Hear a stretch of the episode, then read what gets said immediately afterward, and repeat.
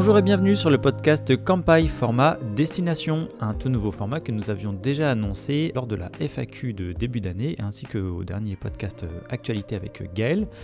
Et pour ce podcast Destination, donc le premier de la série, euh, j'ai toujours le plaisir de partager cette émission avec Marjorie. Bonjour Marjorie. Bonjour Charlie.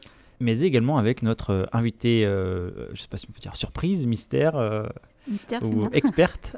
notre invité experte. notre invité, donc Kelly, que vous n'aviez pas encore entendu au podcast, mais par contre que vous aviez forcément lu sur Campai.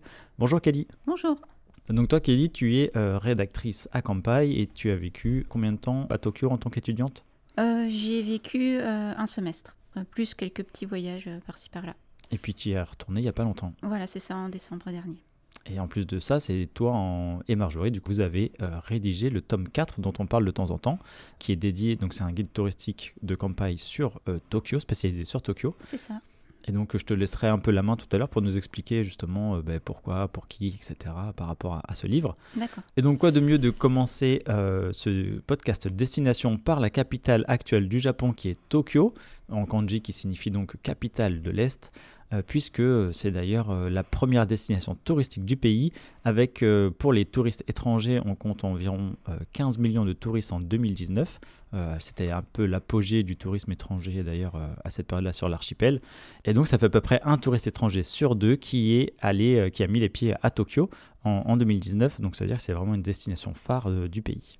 Oui, et euh, si je peux rajouter un chiffre, en 2023, du coup, les chiffres sont toujours en deçà par rapport à la, période de, pandémie. Et donc, on compte aujourd'hui 3,3 millions de touristes étrangers en 2023 à Tokyo. Donc, c'est environ 20% de ce qu'on avait connu en 2019. Donc, on n'est pas encore revenu euh, aux chiffres d'avant Covid. Mais euh, je pense que 2024, les chiffres seront nettement supérieurs. Oui, ça a l'air vraiment bien parti pour ça. Donc, c'est un sujet à la fois très évident, mais aussi très vaste. Donc, évidemment, pendant un podcast, on ne va pas forcément pouvoir tout explorer va faire de notre mieux. Et euh, je pense qu'on va vous mettre aussi un chapitrage ou une sorte de timeline dans la description du podcast afin que vous puissiez peut-être plus facilement sélectionner euh, les informations, que ce soit par quartier, euh, par saisonnalité ou autre. On va essayer de vous faire un chapitrage adapté pour votre écoute. Et donc, avant de se lancer, je voudrais juste préciser que les infos que l'on va donner ici, et celles qui sont disponibles justement dans le tome 4, euh, ce qui n'est pas forcément le cas sur euh, d'autres ouvrages papier qu'on peut retrouver dans le commerce, euh, c'est que c'est des infos qui sont mises à jour après Covid. C'est-à-dire qu'au mieux, vous avez toutes les deux établi ces renseignements en, en prenant en compte ces changements-là. Exactement. Oui, voilà, le T4, enfin le tome 4 dont on parle euh, depuis tout à l'heure, c'est un guide papier, donc ça change un peu de ce qu'on peut trouver sur notre site internet. Donc là, c'est vraiment euh, sur format papier, donc imprimé et relié, et donc c'est sur la forme d'un petit euh, guide papier A5. Et du coup, c'est un travail qu'on a fait avec une mise à jour après Covid. Donc il y a beaucoup de choses qui avaient changé dans la capitale parce que l'impact économique et sanitaire a eu des, effets importants sur tout ce qui est bah, boutiques qui ont fermé, sites qui ont déposé bilan, etc. Et donc on a mis à jour. Et c'est un des seuls guides papier aujourd'hui qu'on va trouver en français qui est mis à jour après la pandémie. Et depuis, il y a encore d'autres choses qui ont changé. Bah oui. Comme les tarifs, par exemple. Mm. Euh, l'inflation est passée par là. Donc voilà, c'est surtout ça qu'il faut vérifier peut-être avant de retourner, euh, retourner visiter les sites qu'on propose. Et pour cette émission, on s'appuie sur ce tome 4 justement, mais aussi sur toutes les fiches que vous avez établies jusque-là, dont énormément euh, sur euh, Tokyo. Donc il y a évidemment la fiche euh, phare sur Tokyo, mais également les 230 fiches enfants. Est-ce que vous pouvez nous en parler un petit peu aussi de ça? Ce sont en fait les fiches euh, qu'on peut trouver dans Tokyo, donc par quartier, ensuite euh, par, euh, par lieu à visiter, donc des musées, des jardins, des parcs, des parcs d'attractions, aussi toutes les activités qu'on pourrait faire sur place par saisonnalité. S'il y a des spots de cerisier, des spots de koyo qui sont très particuliers, on va en faire une fiche. Et aussi, on s'intéresse beaucoup à Tokyo sur tout ce qui est transport et, et déplacement sur place parce que c'est une très grande ville, c'est une mégalopole. Donc du coup, on a tout, euh, tout plein de fiches visites sur comment sur certaines gares et ce qu'il y a à voir autour et comment on peut aussi visiter les gares. Il y a des grandes gares au Japon qui se visitent. Et donc, euh, on va souvent vous parler de ce tome 4 qu'on a présenté tout à l'heure. Donc, ce tome 4, euh, il est présent dans aucune librairie, dans le sens où il est disponible uniquement sur le site de Campai, justement en vente. Il est à 19,99€ Il a été mis en ligne en fin 2023 et vous pouvez également acheter avec le, donc, notre pack de 4 tomes à 69,99€ qui comprend du coup les, livres qu'on vous présente d'habitude. Donc il y en a 4. Il y a celui qui est spécialisé sur Tokyo, puis sinon il y a également... Bien préparer son voyage au Japon, ça, rejoint aussi les podcasts qu'on a fait précédemment, Charlie. Et le Japon de ville en île, donc ça c'est le tome 2, ça donne euh, plein d'idées de destinations euh, à travers l'archipel. Et le troisième tome, c'est sur les budgets et des exemples de circuits avec des budgets adaptés. Et là, du coup, je te passe enfin la main. Kelly, justement, est-ce que tu peux nous raconter un peu l'histoire de cet ouvrage? Alors, on avait besoin d'un guide qui parle euh, un petit peu à tout le monde, autant aux primo-voyageurs qu'aux gens qui ont déjà voyagé au Japon et un peu à Tokyo aussi. Le but, c'était de, décortiquer un peu la ville qui peut paraître euh, très impressionnante euh, de premier abord parce qu'elle est grande. Euh, comme on l'a dit, le, réseau de transport est assez relativement compliqué. Enfin, pas tant que ça, mais voilà. Il y a énormément de choses à voir. Et l'idée, c'était vraiment de, rationaliser un petit peu l'organisation d'un séjour à Tokyo. Donc, euh, dans un premier temps, on a beaucoup de conseils sur euh, les, lieux d'hébergement, les types d'endroits où on peut manger. Enfin, ça reste assez général, mais ça permet aussi de se projeter un petit peu pour savoir où on va se loger dans la ville. Et ensuite, euh, on a prévu 19 circuits qui permettent de ne pas trop réfléchir. Si on veut vraiment découvrir euh, sans trop se prendre la tête, entre guillemets, on suit l'itinéraire et euh, on a un aperçu euh, relativement exhaustif des points importants à voir à Tokyo. Et ces 19 itinéraires sont, sont divisés en, en 5 ou 6 grands itinéraires, on va dire classiques, qui sont valables pendant toutes les saisons. Et on a aussi cherché à créer des circuits qui correspondent au printemps, c'est-à-dire à la saison des sakuras, et à l'automne pour pouvoir voir euh, les feuillages d'automne, les koyos. En plus de ça, on a essayé de, de, regrouper les activités par thématique. Donc euh, on aura par exemple euh, un chapitre consacré aux activités à faire en famille, aux activités à faire entre, entre guillemets entre jeunes adultes et otaku, alors pas dans le sens négatif mais dans le sens passionné du Japon et de culture populaire. Donc euh, on va focaliser plus sur euh, les animés, euh, les choses comme ça. on a aussi tout un chapitre sur les vues sur Tokyo depuis les observatoires, sur les musées, sur l'architecture, sur la nourriture aussi, la gastronomie, puisque c'est une ville qui, qui offre vraiment la gastronomie du monde, en fait, la gastronomie de Tokyo, la gastronomie du Japon et la gastronomie du monde. Donc en fait, à peu près tout le monde peut s'y retrouver pour manger. Et tout ça, c'est à, aménager en, fonction de son budget, en fonction de ses entrées d'intérêt, des personnes avec qui on va à Tokyo. Et euh, justement, bah, Tokyo, c'est une ville tellement polyvalente qu'on peut y aller dans un... Euh, elle peut convenir un petit peu à tout le monde, pour peu qu'on sache où, euh, où aller se promener et quoi explorer en fait. Oui, mais ça, c'est des choses qu'on a déjà dit précédemment. Il faut toujours se préparer pour aller faire un voyage au Japon. Et Tokyo rentre complètement dans le thème plus euh, on se renseigne avant, plus on regarde les sorties qui sont possibles, les quartiers à visiter euh, qui plairont à nos goûts, mieux en fait on est sûr d'apprécier la ville et d'avoir vraiment quelque chose qui nous intéresse à voir. Oui, donc là ce que tu nous dis c'est que le, guide a été aussi construit d'une manière à ce qu'on puisse euh, prévoir son voyage en, par centre d'intérêt, etc., plutôt que d'avoir une liste forcément que par quartier ou autre. tu l'as aménagé un peu différemment avec des, des, circuits thématiques pour piocher dedans justement les infos dont, dont on aura besoin sur place. C'est ça dépasser un petit peu les incontournables et trouver des lieux de visite aussi euh, qui, euh, qui soient moins euh, les plus connus, mais qui sont tout aussi intéressants et qui plairont à chacun. Et d'ailleurs, quand tu dis ça, ça me fait penser que par rapport à d'autres guides, ce que j'aime bien dans celui-ci, c'est le fait qu'il y ait beaucoup de photos, mais en même temps, c'est pas non plus un ouvrage dédié à de la photo, de, qui prennent beaucoup de place, etc. Donc dès que vous parlez de, de quartier, de boutique, on a quand même beaucoup de, de photos un petit peu pas prendre des pages entières, mais en même temps, on est tout le temps euh, accompagné d'illustrations. Ça, c'est plutôt sympa. Ce sont entièrement des photos que nous avons prises avec euh, aussi euh, nos personnes qui sont sur place. Mm-hmm. Donc, ils ont fait un tour de Tokyo pour avoir les photos les plus récentes. Donc, pour, pour vous puissiez, une fois que vous êtes au Japon, vous orienter et vous référer à ce que vous avez vu sur le guide et de le voir en vrai, dire oui, c'est bien ici, je suis devant le bon bâtiment, devant le bon site, mm-hmm. et, etc. Et pour ça, on les remercie aussi, du coup.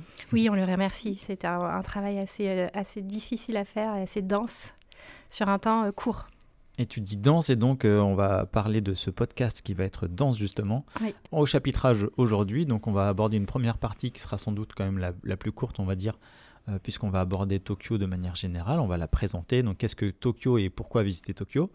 Et ensuite, on va avoir un, un bon bloc quand même qui va concerner les quartiers. Donc on va vous zoomer euh, les identités de chaque quartier justement de, de cette capitale pour ensuite, euh, peut-être en troisième partie, vous euh, recommander euh, ce que nous on a apprécié ou moins apprécié dans cette, euh, dans cette capitale et puis euh, nos, nos, nos petits tips aussi peut-être au passage. Quoi. Voilà nos conseils pratiques euh, actuels. Oui, c'est ça, actuel. Donc en première partie, la présentation de Tokyo. Euh, Est-ce que euh, Marjorie, tu pourrais peut-être nous parler, on va dire, de- du côté géo et puis Kelly peut-être euh, côté histoire? Allez, c'est parti. Donc Tokyo, c'est euh, c'est la capitale du Japon, mais c'est aussi donc une préfecture ou un département, ça dépend comment on l'appelle. Mais en tout cas, ça contient 23 arrondissements euh, qui sont gérés par le gouvernement métropolitain de Tokyo, ou ce qu'on appelle euh, plus simplement la mairie de Tokyo. Mais voilà, pour vous donner un peu une, ordre- de grandeur, c'est plus grand, nettement plus grand que Paris. Il y a plus d'arrondissements déjà, et puis en termes de géographie, c'est bien plus grand.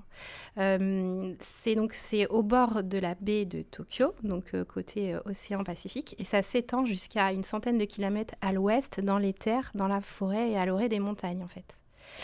Et puis ça comprend aussi une partie euh, archipel, puisque dans la préfecture de Tokyo sont compris les euh, îles d'Ogasawara et l'archipel d'Izu, euh, qui est au large de la péninsule d'Izu. Donc c'est beaucoup plus loin que Tokyo, on va dire, sur la Terre, mais c'est aussi géré par le, gouvernement métropolitain de Tokyo. Donc par exemple, quand vous allez sur les sites de tourisme, de l'Office de tourisme de Tokyo, vous avez aussi cette partie île un peu tropicale, un peu qui sort complètement du côté très urbain, en fait ça fait partie de Tokyo, mais version préfecture. Et ensuite, ce qu'on peut dire, c'est qu'il y a aussi Tokyo qui va être intégré dans ce qu'on appelle le Grand Tokyo. Donc là, on élargit un peu à ce qu'on appelle la banlieue de Tokyo. Donc on va parler par exemple de euh, Yokohama, qui est une des plus grandes villes après Tokyo, qui est un peu euh, qui héberge énormément de monde euh, euh, et qui a aussi sa propre identité. Et puis on va euh, s'étaler comme ça jusqu'à la région du Mont Fuji et des Cinq Lacs. Et tout ce grand Tokyo abrite en fait aujourd'hui un tiers de la population totale japonaise, donc soit entre 40 et 43 mi- euh, millions d'individus. Donc on est vraiment sur une zone qui est très urbanisée, qui est très dense et euh, qui en fait euh, contient quasiment tout le pays. et donc euh, on parle de dépopulation au Japon. Alors c'est le cas et ça se voit de façon très, très visible dans les campagnes. C'est aussi le cas dans la capitale Tokyo et sa région, mais ça se voit évidemment beaucoup moins puisque c'est là où il y a le plus de monde et c'est là aussi où la population est la plus jeune, où les expatriés vont aussi résider en priorité parce que c'est là où il y a le dynamisme économique. Et donc, euh, du point de vue historique, euh, finalement, euh, Tokyo, ce n'est pas une ville très très ancienne, puisqu'elle a été, à, la base, c'était un village de pêcheurs jusqu'au à la fin du XVe siècle, et c'est devenu un peu la capitale non officielle du pays euh, à partir du, shogunat To- Tokugawa, c'est-à-dire à partir de 1600-1603 quand euh, Ieyasu Tokugawa a été euh, nommé shogun et est venu s'installer, enfin, et a vraiment commencé à développer ce qui était la capitale de son fief à l'époque, qui est devenu Tokyo après, la après la révolution de Meiji.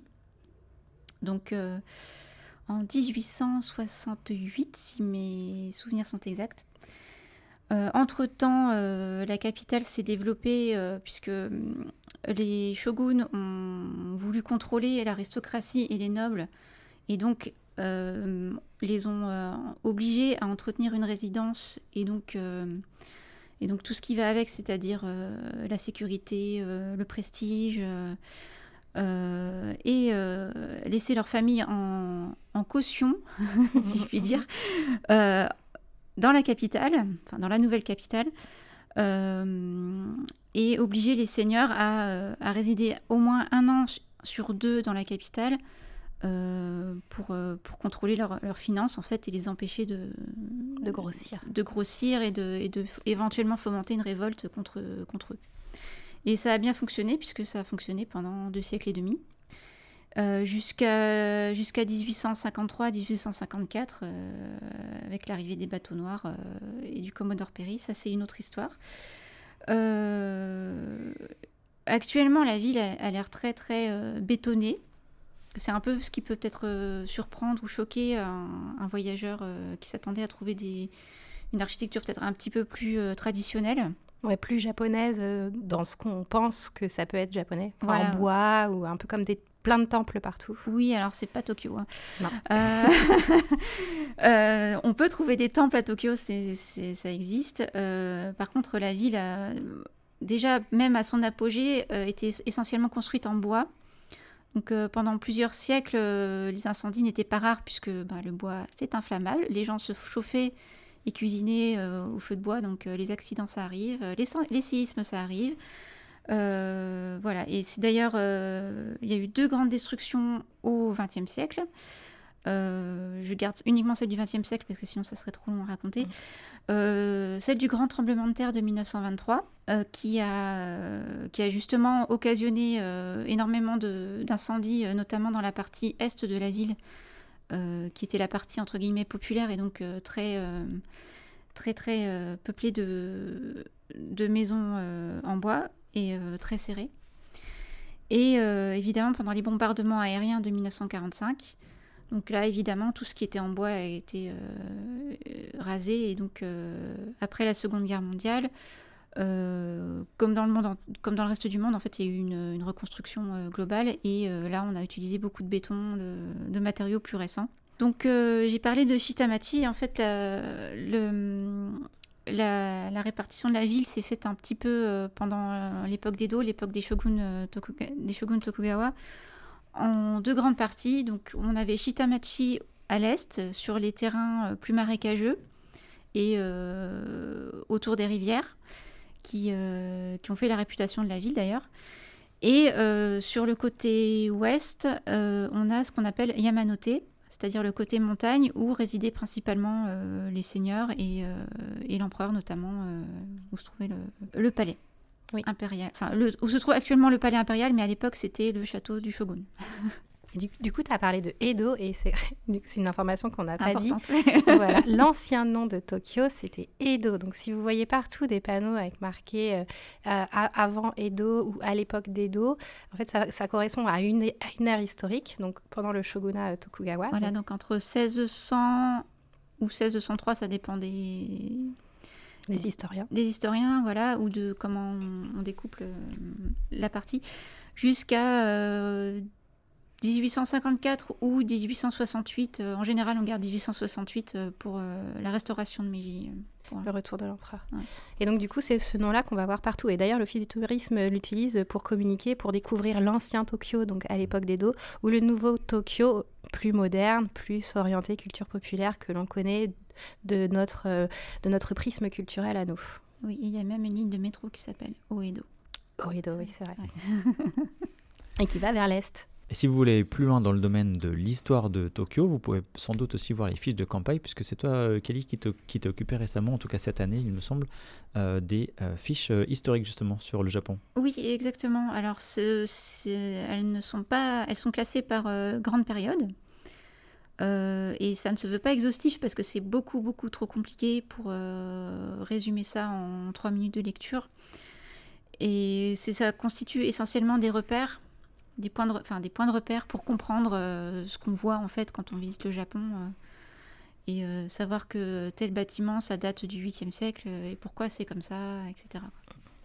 Et dans le tome papier sur Tokyo, on a aussi un paragraphe sur une partie sur l'histoire de, de, Tokyo où on explique aussi un peu plus l'histoire récente post-guerre et les différents styles architecturaux qu'on peut encore voir aujourd'hui quand on visite la capitale. Et c'est vrai que dans cette ville, en fait, ça se voit aussi bien. Euh, là, tu parlais de l'office de tourisme, justement, qui parlait de sa ville qui distinguait le, bah, la ville nouvelle presque et puis euh, l'ancienne. On dit toujours euh, le Japon c'est euh, entre modernité, tradition, etc. Et là, bah, physiquement, enfin ça se traduit vraiment dans la ville comme dans d'autres villes au Japon évidemment, mais a particulièrement puisque c'est le terrain de jeu aussi des architectes très modernes aujourd'hui Tokyo qui va avoir, on en reparlera dans certains quartiers, des beaucoup de bâtiments très très modernes mm. qui vont faire face à, de l'ancien évidemment. Oui, on a des complexes commerciaux tous les ans qui naissent, qui émergent. Euh, donc pourquoi visiter Tokyo? Et là, dans cette partie, on va vous résumer un peu tout ce que l'on attend, je pense, du Japon, en fait, peut se retrouver dans cette capitale. C'est aussi pour ça que c'est souvent, euh, au-delà du fait qu'il y ait les deux aéroports, euh, Haneda et Narita, qui sont des portes d'entrée pour le Japon. C'est euh, cette ville aussi qui concentre, qui cristallise euh, tout ce qu'on peut attendre du Japon. Et moi, je vais commencer avec euh, la gastronomie, par exemple. puisque à Tokyo, on peut manger de tout et à toute heure, des spécialités, qu'elles soient de la cuisine du monde, mais aussi de tout le Japon, et bien entendu des spécialités de la capitale. Est-ce que vous pourriez nous citer quelques spécialités culinaires de la capitale? Les sushis. les sushis, mais Edo, Edo, Edo, Edo, style. Voilà, Edo Mae style. Ouais, Edo style. Edo okay. Mae sushi. Donc voilà, sur la gastronomie, vous ne serez pas perdu, hein, comme euh, plus tard on parlera de Osaka aussi en, fiche, enfin en podcast pardon, destination, qui est aussi un haut lieu de la gastronomie. Donc à Tokyo, vous aurez de quoi vous régaler. Euh, je ne sais pas si vous avez prévu de donner certains noms de, restaurants ou autres pour aujourd'hui, je ne pense pas. Non. Donc, euh, Par contre, on peut, dans le guide, on a quelques indications sur les grandes chaînes japonaises, par exemple. Euh, c'est pas forcément euh, la plus haute gastronomie, mais euh, on sait que c'est des valeurs sûres entre, qui combinent une certaine qualité quand même et un prix abordable. Après, tout ce qui est restaurant, c'est vrai qu'il y a un turnover qui est énorme euh, sur, à Tokyo. Un restaurant peut rester ouvert, euh, c'est comme un pop-up store, ça peut mhm. rester ouvert quelques mois et si ça ne fonctionne pas, ça ferme et un autre va prendre sa place. Il y a la notion de tendance qui est, qui est forte chez les Japonais. Il, y a quelque chose qui va marcher sur un temps et puis ça, ensuite ça va partir. Euh, les réseaux sociaux, ils vont passer sur autre chose et puis c'est un autre restaurant qui va avoir une popularité. Donc pour toutes ces informations qui sont très volatiles, on, conseille de rester sur Internet et sur des choses, euh, des comparatifs de, des plateformes qui, qui comparent les restaurants.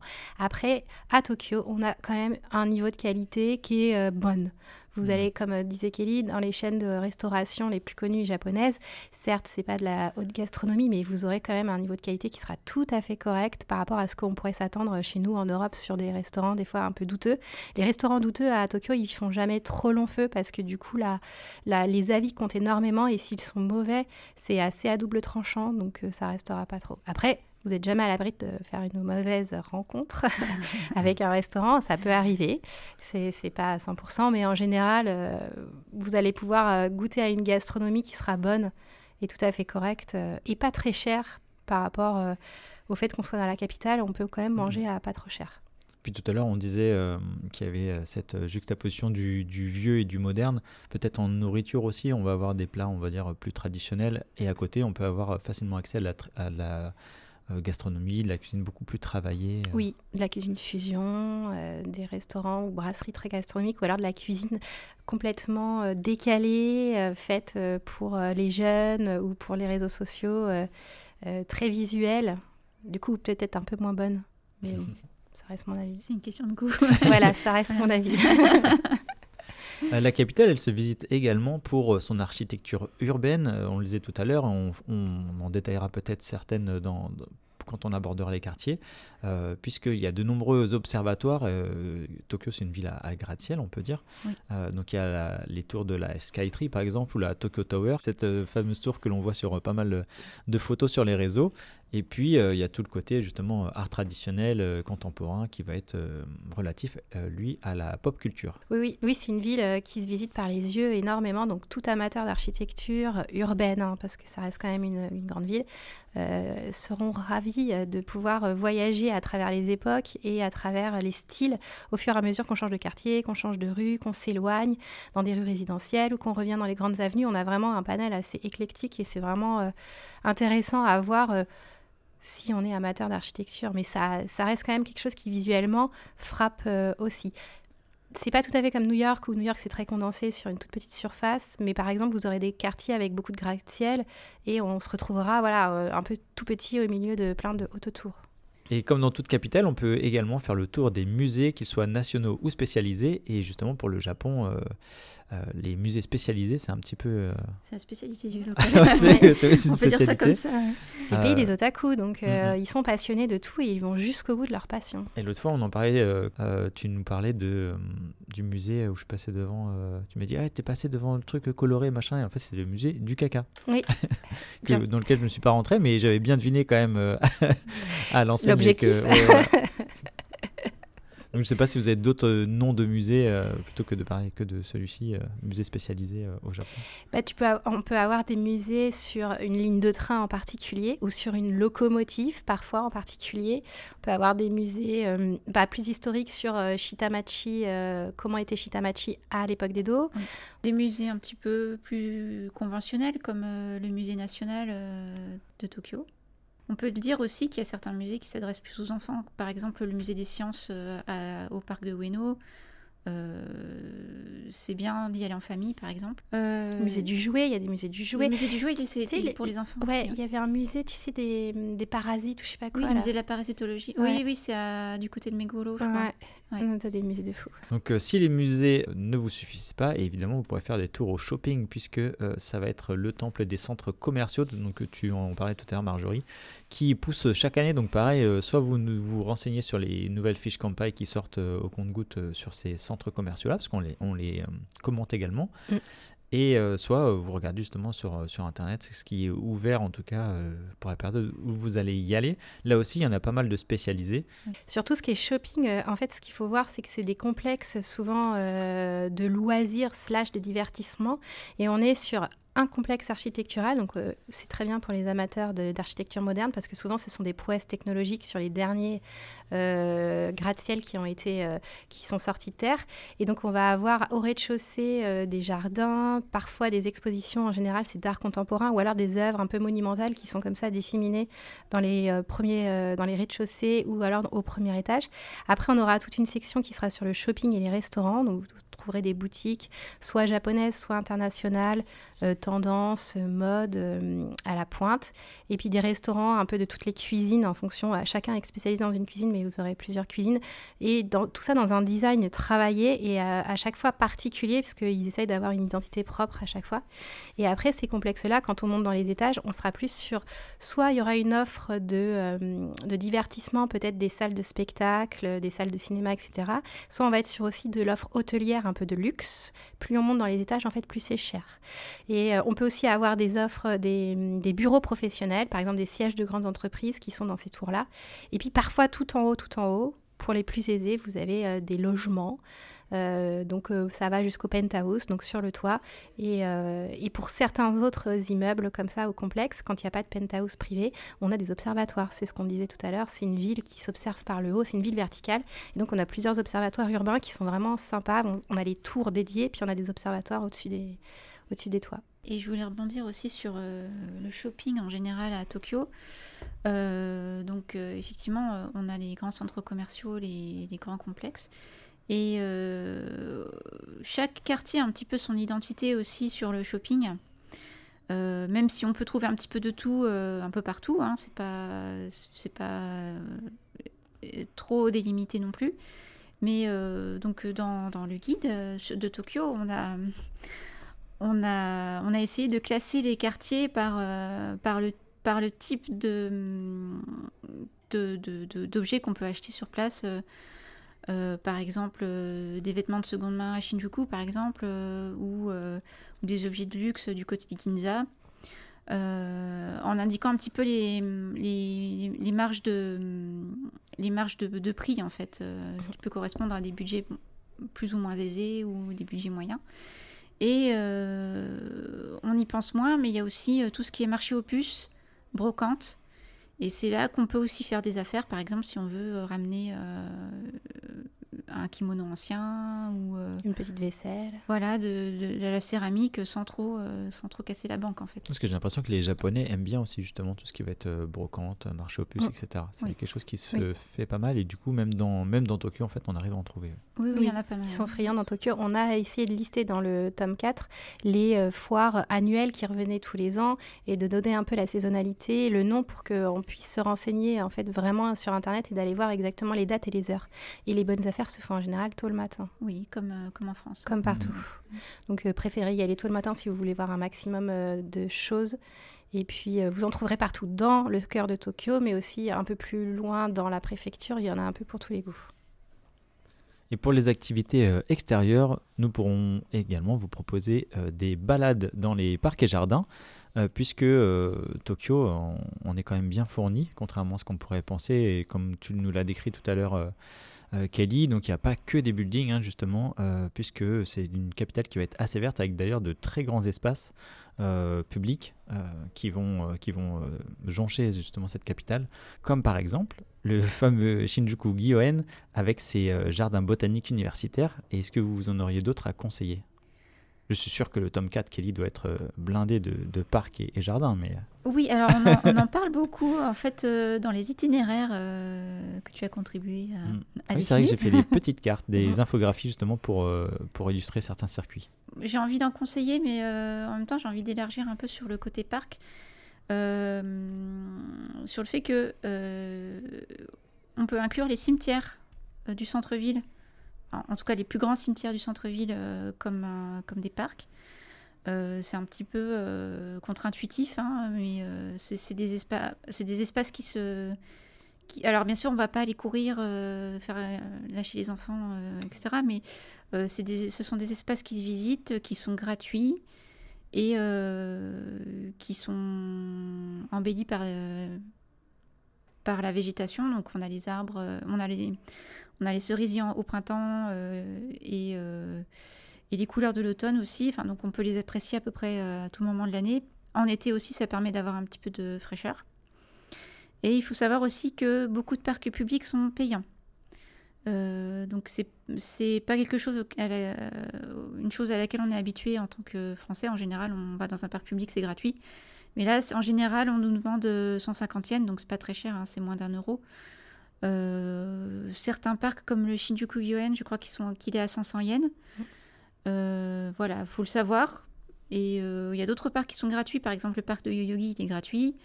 le parc qui entoure le sanctuaire Meiji Jingu, il est gratuit aussi. Donc, il y en a un peu pour tous les budgets. Et voilà, c'est un élément à savoir en fait. Et puis en plus, les parcs sont un peu partout dans la ville, ils ne sont pas forcément concentrés euh, plus d'un côté que de l'autre. Non, il y en a au centre-ville, et puis il y en a aussi beaucoup autour des quartiers résidentiels qui sont euh, euh, un peu autour de, du centre-ville, un peu vers l'ouest, dans les arrondissements en fait de deuxième et troisième couronne. Et ils sont en général très grands parce qu'ils accueillent les populations souvent le, dès qu'il fait beau. En fait, elles vont pique-niquer sur des immenses étendues d'herbe.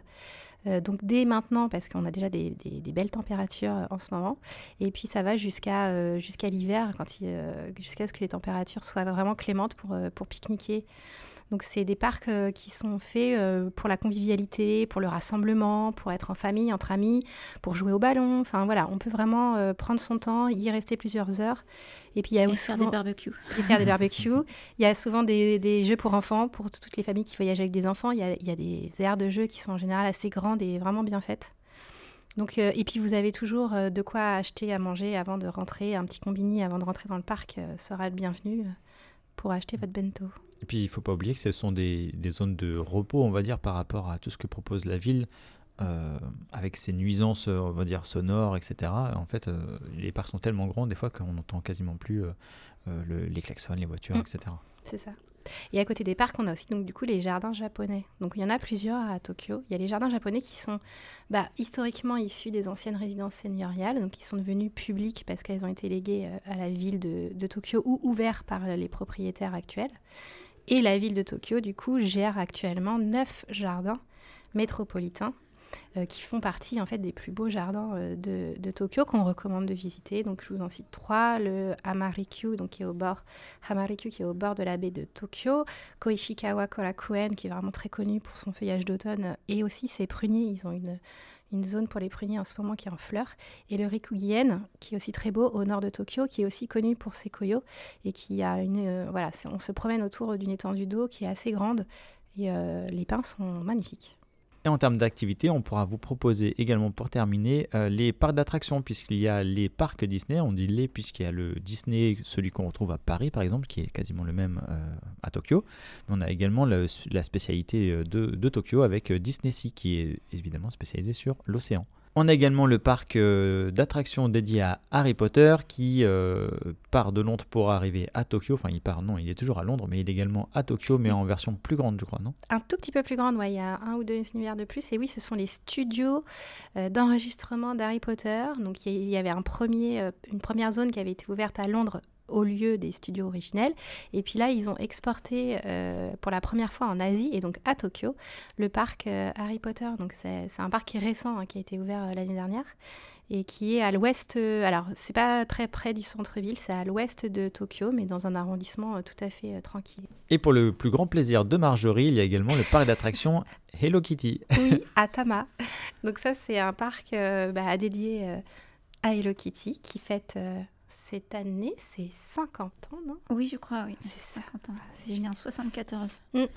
Et donc oui, on peut aller voir Hello Kitty en vrai et à taille humaine dans le parc euh, de Hello Kitty à Tama et tout est décoré et c'est magnifique. Il y a elle chante, elle danse. Oui, il y a des spectacles, on peut chanter, applaudir, on peut se prendre en photo avec Hello Kitty.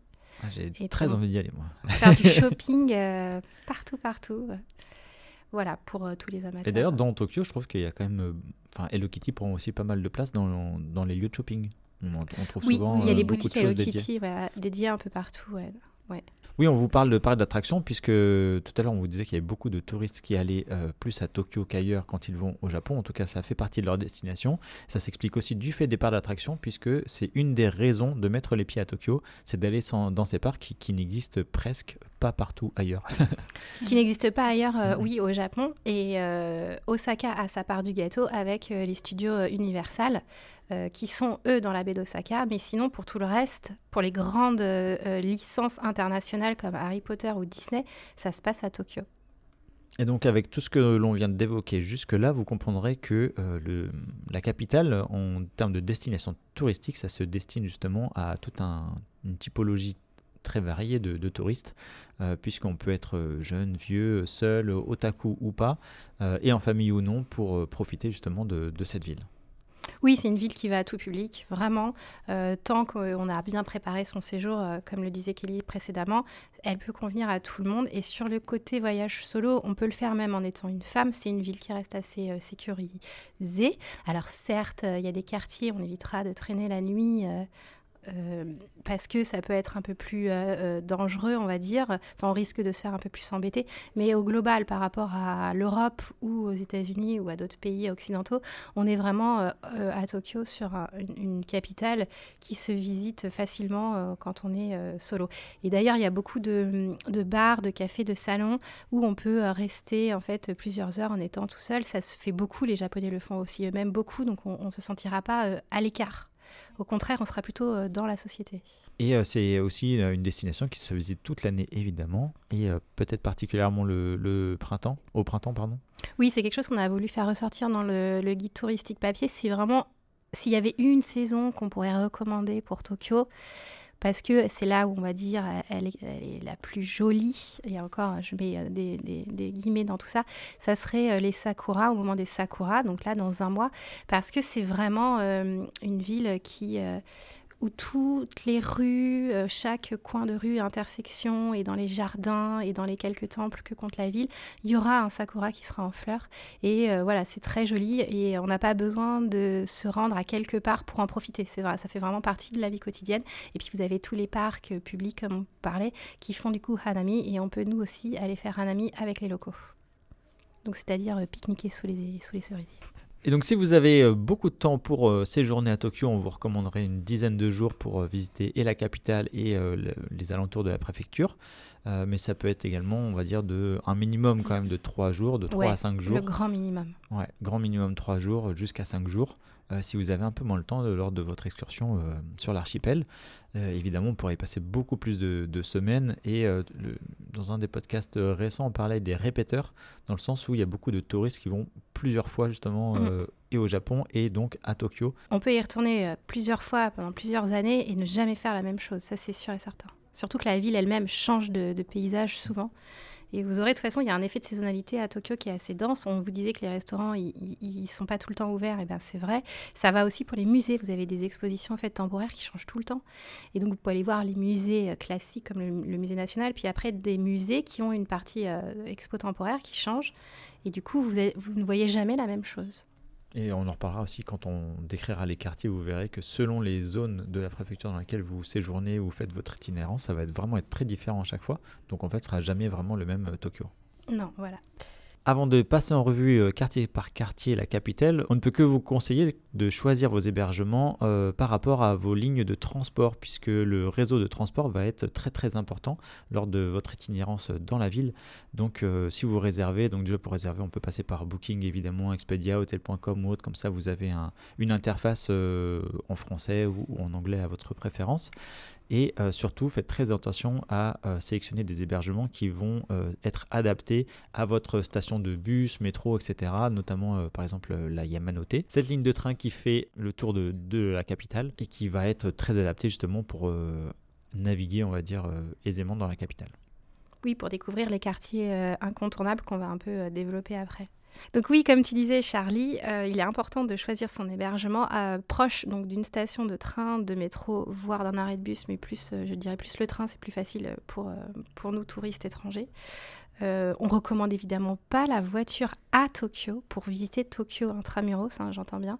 C'est une grande ville, euh, les conditions de circulation bah, sont celles d'une capitale, donc euh, des fois compliquées. Il faut connaître bien les, règles de sécurité routière et savoir bien conduire, et puis c'est une conduite à gauche. Et puis pour se garer, si on n'a pas de parking, ça ne marche pas.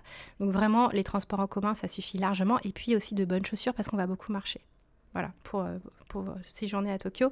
C'est pour ça qu'on ne recommande pas forcément de séjourner trop loin, parce que vous aurez des fois des rapports qualité-prix qui seront intéressants si on s'éloigne du centre historique, c'est-à-dire si on sort de la Yamanote, mais euh, vous aurez aussi d'autant plus de distance pour rentrer chez vous le soir et peut-être marcher encore après. Et franchement, si vous le faites plusieurs jours d'affilée, ça va vite être embêtant pour vous et voire très fatigant.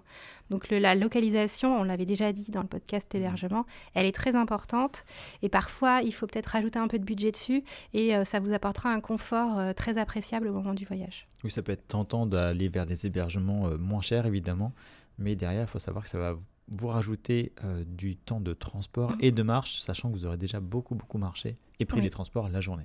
Oui, sachant qu'en fait, il y a une offre hôtelière qui est assez vaste. Donc, si vous cherchez bien sur Internet, suffisamment en avance, vous pouvez trouver vraiment des, chambres d'hôtel, certes occidentales, mais souvent c'est comme ça à Tokyo, mais de tout à fait correct et à des prix en fait qui vont rentrer dans votre budget et dans un lieu qui va vous convenir. Après, si vous avez un budget plus important, vous pouvez aussi loger dans les auberges ryokan, il y en a aussi à Tokyo.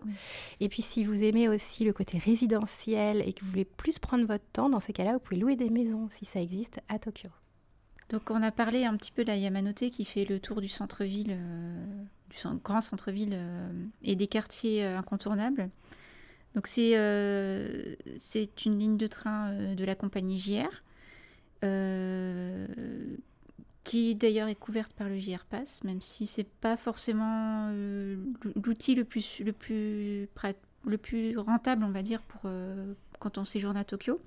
On trouve aussi dans les lignes JR euh, la ligne Chuo, c'est-à-dire que c'est une ligne qui passe, euh, euh, une ligne transversale qui traverse tout Tokyo depuis la gare de Tokyo jusqu'à l'ouest de la préfecture. Et qui est très pratique aussi pour rejoindre justement les grands parcs dont on parlait tout à l'heure, ou d'autres endroits à visiter un peu plus, un peu plus éloignés de la grande cité. Et euh, le centre-ville est aussi irrigué par, euh, par plusieurs euh, lignes de métro, en plus des lignes Yamanote et Chuo, qui sont déjà très pratiques. Et bah, les lignes de métro, ça vous permet aussi, qui sont soit de la compagnie Tokyo Metro, symbolisée par un grand M, soit la compagnie Toei Subway, qui est gérée par la métropole de Tokyo donc, et qui qu'on retrouve en, cherchant le symbole d'une feuille de ginkgo stylisée. Euh, qui irrigue euh, très bien le centre-ville et euh, ça vous permet aussi, je pense que de, de bien choisir aussi l'hébergement. Puisque je pense par exemple à mon dernier séjour où je suis restée du côté de Ginza et effectivement j'avais autour de mon hôtel j'avais trois ou quatre stations en plus de la station de la station la grande gare de Tokyo à proximité dans un périmètre de 500, 500 mètres. Donc j'avais cinq ou six stations pour rejoindre un petit peu tous les endroits de Tokyo. Et euh, tous ces réseaux, en fait, sont, sont couverts. Euh, on, peut, euh, on peut circuler sur ces réseaux grâce aux, cartes intelligentes, c'est-à-dire les cartes intelligentes. Jusqu'à présent, on parlait beaucoup de la Suica ou de la Pasmo. actuellement, on propose aussi l'ICOCA, la, carte, la carte prépayée du Kansai. Donc ce sont des porte-monnaies électroniques qu'on peut charger dans les gares. en général, il y a des bornes dans toutes les stations, je crois même dans les stations de, métro privées. on recherche en, cash, évidemment, parce que c'est le Japon. Et, et, donc, on peut utiliser cette carte, on peut mettre jusqu'à 20 000 yens, je crois, sur cette mm. carte, c'est ça oui. 20 000 yens, donc ça représente 180, 150, 180 euros. Et on peut circuler sur, sur les réseaux de transport, aussi bien métro, train, bus à l'intérieur de la capitale, en, juste en passant la carte au, au tourniquet, enfin ça s'appelle pas un tourniquet, mais au portique d'entrée dans, dans, le réseau. Et la carte est débitée automatiquement du, du, montant de, du trajet en fait. Est-ce que ce ne serait pas le sujet du prochain podcast, Marjorie? Si, dans la préparation du voyage. Voilà. On se retrouve dans 15 jours. Mm, mm. Donc là, ce que vous voulez dire, Kelly, c'est que c'est des cartes donc prépayées, vous les bipez à l'entrée, à la sortie. et en plus de ça, à la fin, ça vous dit combien il vous reste sur votre solde, on va dire, enfin quel est votre solde. Et donc, c'est pratique pour pouvoir. oui, et on n'a pas besoin de savoir sur quelle compagnie de train on circule. En fait, il y a un accord qui est fait entre tous les compagnies qui exploitent les lignes de Tokyo. Et donc, en fait, on a juste besoin de ce sésame-là pour pouvoir rentrer et sortir et mmh. utiliser le métro, le train, le bus et parfois payer aussi avec dans certains commerces comme les combini. Mmh en général. Donc ça, on rentrera plus en détail. Donc ça, c'est très pratique et c'est quelque chose qu'on conseille. Donc moins le JR Pass parce que ça va pas être rentable, sauf s'il est déjà activé, bah, utilisez-le. Mais sinon, n'achetez pas le JR Pass pour que Tokyo. Par contre, euh, oui, utilisez une, une, carte intelligente comme l'ICOCA. Et euh, comme ça, euh, vous n'avez pas besoin d'acheter ticket par ticket et vous rentrez dans la station de métro, vous prenez votre métro et vous ressortez. C'est débité sur la distance que vous allez faire. Et tout à l'heure, tu nous parlais, euh, Kelly, de la Tokyo Station, justement, dont tu étais logé pas loin. Est-ce que tu, Marjorie, est-ce que tu pourrais nous parler des trois gares Shinkansen, justement? Oui, donc dans ce réseau de transport dense, on a trois grandes gares, donc Shinkansen, c'est-à-dire qui dessert euh, les TGV japonais, donc qui permettent de sortir de Tokyo et d'aller rallier les autres grandes villes de l'archipel. Donc on a euh, sur la façade est, on a la gare de Ueno et la gare de Tokyo.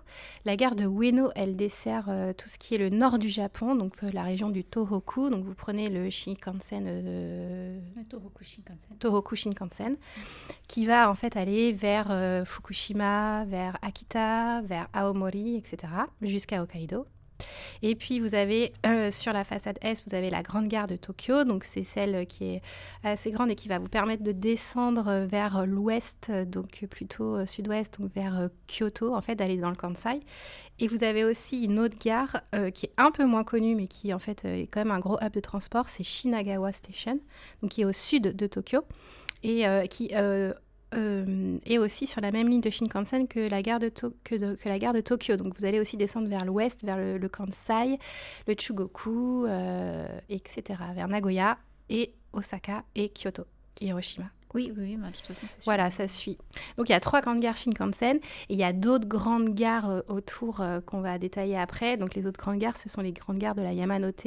Donc là, c'est plus des grandes gares au niveau local parce qu'elles elles, transportent en fait tous les Japonais et tous les, tous les, elles transportent tous les Tokyoïtes euh, de leur maison jusqu'à leur lieu de travail, etc. Et il y a évidemment les deux aéroports euh, de Tokyo dont on parlait tout à l'heure, donc Haneda et Narita, donc, dont on a déjà parlé en podcast également. Oui, ce sont les deux aéroports internationaux par lesquels vous arrivez quand vous arrivez d'Europe ou d'Asie euh, en avion. Donc Narita, c'est au nord, à 70 km au nord-est, donc c'est assez loin.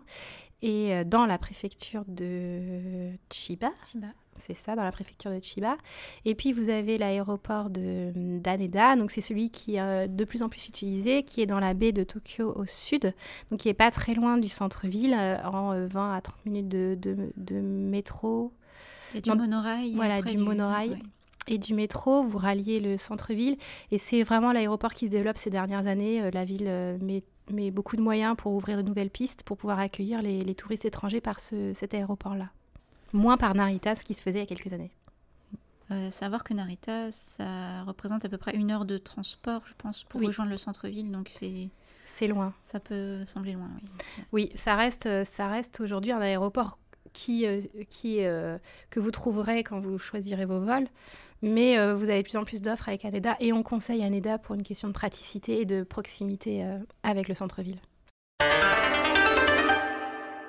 Et désormais, nous pouvons attaquer la partie 2 de ce podcast qui va être dédiée, donc, comme on disait tout à l'heure, au zoom sur les quartiers principaux, en tout cas à visiter euh, pour euh, Tokyo, avec une sélection de divers quartiers euh, que l'on a sélectionnés principalement autour de la Yamanote, en tout cas à une distance raisonnable de marche de la Yamanote. et donc, on va commencer par le quartier de Shinjuku. Shinjuku, c'est un nom qui est bien connu euh, des potentiels voyageurs ou des amateurs du Japon. Euh, c'est avant tout un arrondissement de la, ville de Tokyo. Donc euh, c'est très grand. Et là, on va se concentrer plutôt sur ce qui est autour de la gare de Shinjuku. Donc c'est vraiment la gare autour de laquelle se passe un petit peu tout ce qui est touristique, divertissement, qui attire la plupart des touristes.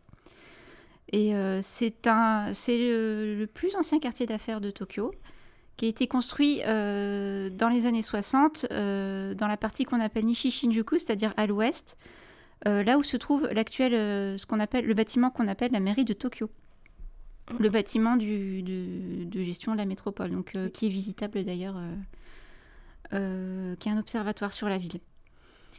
Et euh, la gare de Shinjuku, elle est connue euh, des ferrovipates. c'est ça. des, des otaku des trains, si vous voulez. Enfin, ouais, c'est ça. Hein. Oui, c'est ça. On a un article dessus sur Kampai. Oui. Moi, je vous croyais pas au début, mais c'est vrai quand je suis Densha euh... otaku. Et donc, c'est connu des ferrovipates comme euh, la plus grande gare du monde. Et, et la plus fréquentée. Et la plus fréquentée. Donc euh, ça permet aussi de connecter euh, le centre de Tokyo, euh, l'ancien centre autour de la gare de Tokyo, grâce à la ligne JR Chuo. Ouais, et ça permet d'ouvrir surtout vers l'ouest, donc ce qu'on disait tout à l'heure, toute la préfecture côté ouest, donc les quartiers résidentiels, vers, et vers les, les montagnes aussi qui sont à l'ouest de Tokyo. Et la gare de Shinjuku, euh, ça peut être une destination touristique en elle-même. Hein. et on peut s'y perdre. D'ailleurs, souvent, on s'y perd. Euh, elle est très, très, très grande. Et c'est pour ça qu'il y a des côtés est et côtés ouest. Quand on vous parle de quartiers dans Shinjuku, en fait, il y a Shinjuku, l'arrondissement. Et il y a des micro-quartiers dans Shinjuku. Et donc, quand on vous parle de Nishi Shinjuku, on vous parle de l'ouest. Donc, la sortie ouest de la gare de Tokyo. Et quand on vous parlera de Higashi Shinjuku, ce sera le côté est. Et euh, pour ajouter à la complexité de la plus grande gare du monde, euh, la plus fréquentée du monde, euh, non seulement il y a les lignes JR qui, qui traversent cette gare, mais on a aussi plusieurs lignes de métro qui passent et la station s'appelle Shinjuku aussi. Donc c'est des petits détails à vérifier quand on planifie son, son voyage. Oui, ou qu'on souhaite se rencontrer dans la gare. Il y a plusieurs sorties, il y a plusieurs gares dans la gare de Shinjuku. Oui, et il y a beaucoup de grands magasins de même chaîne qui ont le même nom, et donc il faut savoir euh, s'il est à l'ouest, à l'est, euh, etc autour de la grande gare donc de Shinjuku, on va trouver plusieurs euh, destinations touristiques. Et on connaît aussi et surtout Shinjuku pour euh, ses activités nocturnes, et notamment dans le quartier de Kabukicho, qui est le petit quartier qui est au nord de euh, Shinjuku, de la gare de Shinjuku, qui est en fait réputé à la base comme un quartier assez chaud, tenu par les Yakuza, avec beaucoup de bars à haute et à hôtesse, ou de petits izakaya un peu sombres, dans lesquels il ne faut pas trop aller. Bon, ça c'était vrai il y a encore quelques dizaines d'années. Aujourd'hui, c'est un quartier qui tend vraiment à, devenir de plus en plus populaire et touristique et à se gentrifier un peu, c'est-à-dire à gagner un peu en, en, niveau de vie. Et d'ailleurs, euh, il y a des nouveaux projets qui ont vu le jour ces dernières années qui vont dans ce sens-là. Et on a notamment, du coup, la Kabukicho Tower euh, qui a vu le jour cette année et qui est vraiment une destination euh, orientée art contemporain avec des izakaya qui ont été décorés comme à l'ancienne mais qui sont totalement modernes. Et c'est vraiment pour une frange de la population touristique étrangère avec un budget assez élevé. Donc Kabukicho change un peu de d'aspects et de, et portraits. Il y a encore des choses qui restent de l'ancien quartier chaud, mais un peu moins. Donc c'est un quartier qu'on va totalement fréquenter en journée pour euh, ses magasins, euh, euh, ses bars et ses restaurants en famille ou entre amis, et qu'on peut aussi fréquenter le soir pour sortir. Et dans les, sinon, dans les incontournables de Shinjuku qui fonctionnent toujours très bien, on a le Shinjuku Gyoen, donc le grand jardin de Shinjuku. donc on a l'observatoire à la mairie de Tokyo, donc c'est une mairie qui est composée de deux tours jumelles et aujourd'hui les observatoires sont ouverts tous les deux ou il y en a encore un qui est en travaux? J'ai pas vérifié depuis un moment, mais il y en avait. Fois, je crois que c'était un des deux. Un des oui, deux, oui. Il y en a toujours un des deux qui est en travaux, donc, mais qui reste ouvert et qui donne une, une très belle vue sur l'arrondissement de Shinjuku, sur ces gratte-ciel, ces premiers gratte-ciel des années 60, et puis sur tout Tokyo quand il fait beau, et puis même aussi sur le mont Fuji quand le ciel est vraiment dégagé de l'autre côté. Et puis, euh, on a aussi euh, un petit quartier qui, qui, fonctionne bien, c'est le Omoide Yokocho. Donc, c'est les petites ruelles qui sont derrière euh, la gare, qui sont composées de petits bars izakaya qui s'ouvrent en fin de journée. Donc, qui sont maintenant très connus des touristes, mais qui ont gardé leur charme. On peut encore y aller, manger des brochettes, euh, boire de la bière ou du saké, et être dans une ambiance, euh, on va dire, rétro à l'époque de Showa, euh, quand le Japon se modernisait et s'urbanisait. Il y a encore des salarymen qui y vont après, après le travail. Donc ça reste sympa à faire. Et un quartier qui monte ces dernières années, c'est Shinokubo, enfin Okubo et Shinokubo, donc c'est pareil, c'est au nord de Shinjuku. Et c'était un quartier populaire avant, et maintenant qui accueille beaucoup de communautés étrangères. Et aujourd'hui, il est plus orienté coréen. Donc il y a beaucoup d'enseignes euh, de produits euh, culturels coréens ou de beauté coréen, tout ce qui a aussi attrait à la K-pop. Euh, tout, tout, tous ceux et celles qui suivent les, les groupes de K-pop peuvent acheter des, des, images ou tout autre produit dérivé. Et on a aussi les restaurants euh, de cuisine coréenne, un peu plus épicés, au kimchi, etc., qu'on trouve ici. Et du coup, on a une population assez jeune euh, de euh, lycéens, étudiants qui vont fréquenter ce quartier-là de Shinokubo, qui était il y a quelques années assez délaissé, aujourd'hui qui est un peu plus en vogue. C'était un peu un quartier un peu pas mal famé, mais mm. plutôt, on va dire, populaire dans le sens pauvre. Oui. Mm. On trouvait des hébergements à pas cher à l'époque là-bas. Et du coup, assez près de Shinjuku. Donc voilà pour euh, un petit tour d'horizon de Shinjuku. Ça reste à faire euh, pour un premier voyage, pour voir un peu euh, ce que c'est ce quartier. Après, il est très grand, donc on vous a vraiment détaillé les grandes lignes. J'ajouterais que c'est le quartier de City Hunter. et les amateurs sauront qu'il traîne beaucoup à Kabukicho et, Kabuki et Shinjuku Nichome. Et voilà, si ça vous remet dans l'ambiance des... de la vie de un quartier, voilà, un quartier nocturne voilà, c'est ça. fonctionne encore. Exactement, c'était c'est ça, exactement les, soirées, les grands, les grands buildings et euh, les soirées dans les cabarets. C'est ça. Et nous, on peut vous recommander de loger à Shinjuku si vous avez des euh, choses à faire en itinérance sur l'ouest de, de, la ville ou si vous vouliez partir par exemple au plus au sud dont on parlera tout à l'heure Kamakura. C'est un quartier pratique aussi si vous voulez vous rendre du côté de Hakone et aller voir le mont Fuji par exemple. Oui, on a la ligne euh, Odakyo qui passe par Shinjuku et puis on a tous les bus en fait euh, qui rejoignent la région des cinq lacs, donc le mont Fuji, Kawaguchiko, etc. Et donc vous pouvez, enfin Shinjuku, ça reste un hub de transport qu'on va au moins emprunter une fois dans son séjour à Tokyo, parce que c'est vrai qu'il est assez pratique pour tout ce qui est ouest du Japon, enfin ouest de Tokyo et ouest sud-ouest du Japon depuis Tokyo. Après, ça reste un quartier euh, où, euh, comme c'est une grande gare, faut faire attention où on réside pour pouvoir se repérer. Et puis, plus on est proche de la gare, plus c'est un peu cher. Et euh, il y a des quartiers qui vivent, enfin, comme l'arrondissement est grand, il y a des rues qui vivent plus ou moins la nuit qui sont plus ou moins tranquilles. Donc ça, faut un peu, faut un peu vérifier. Par, exemple, autour du Shinjuku Gyoen, c'est un peu plus tranquille et résidentiel, c'est un peu plus huppé. Et puis après, autour de la gare, vous avez ce que je vous ai cité, les Yokocho et Kabukicho, qui vivent plus la nuit, mais qui sont, euh, euh, voilà, pour une famille, euh, peut-être pas forcément la meilleure solution. pour un couple d'amis ou deux adultes, ça peut très bien le faire. Donc c'est aussi, ça dépend de votre profil de voyageur.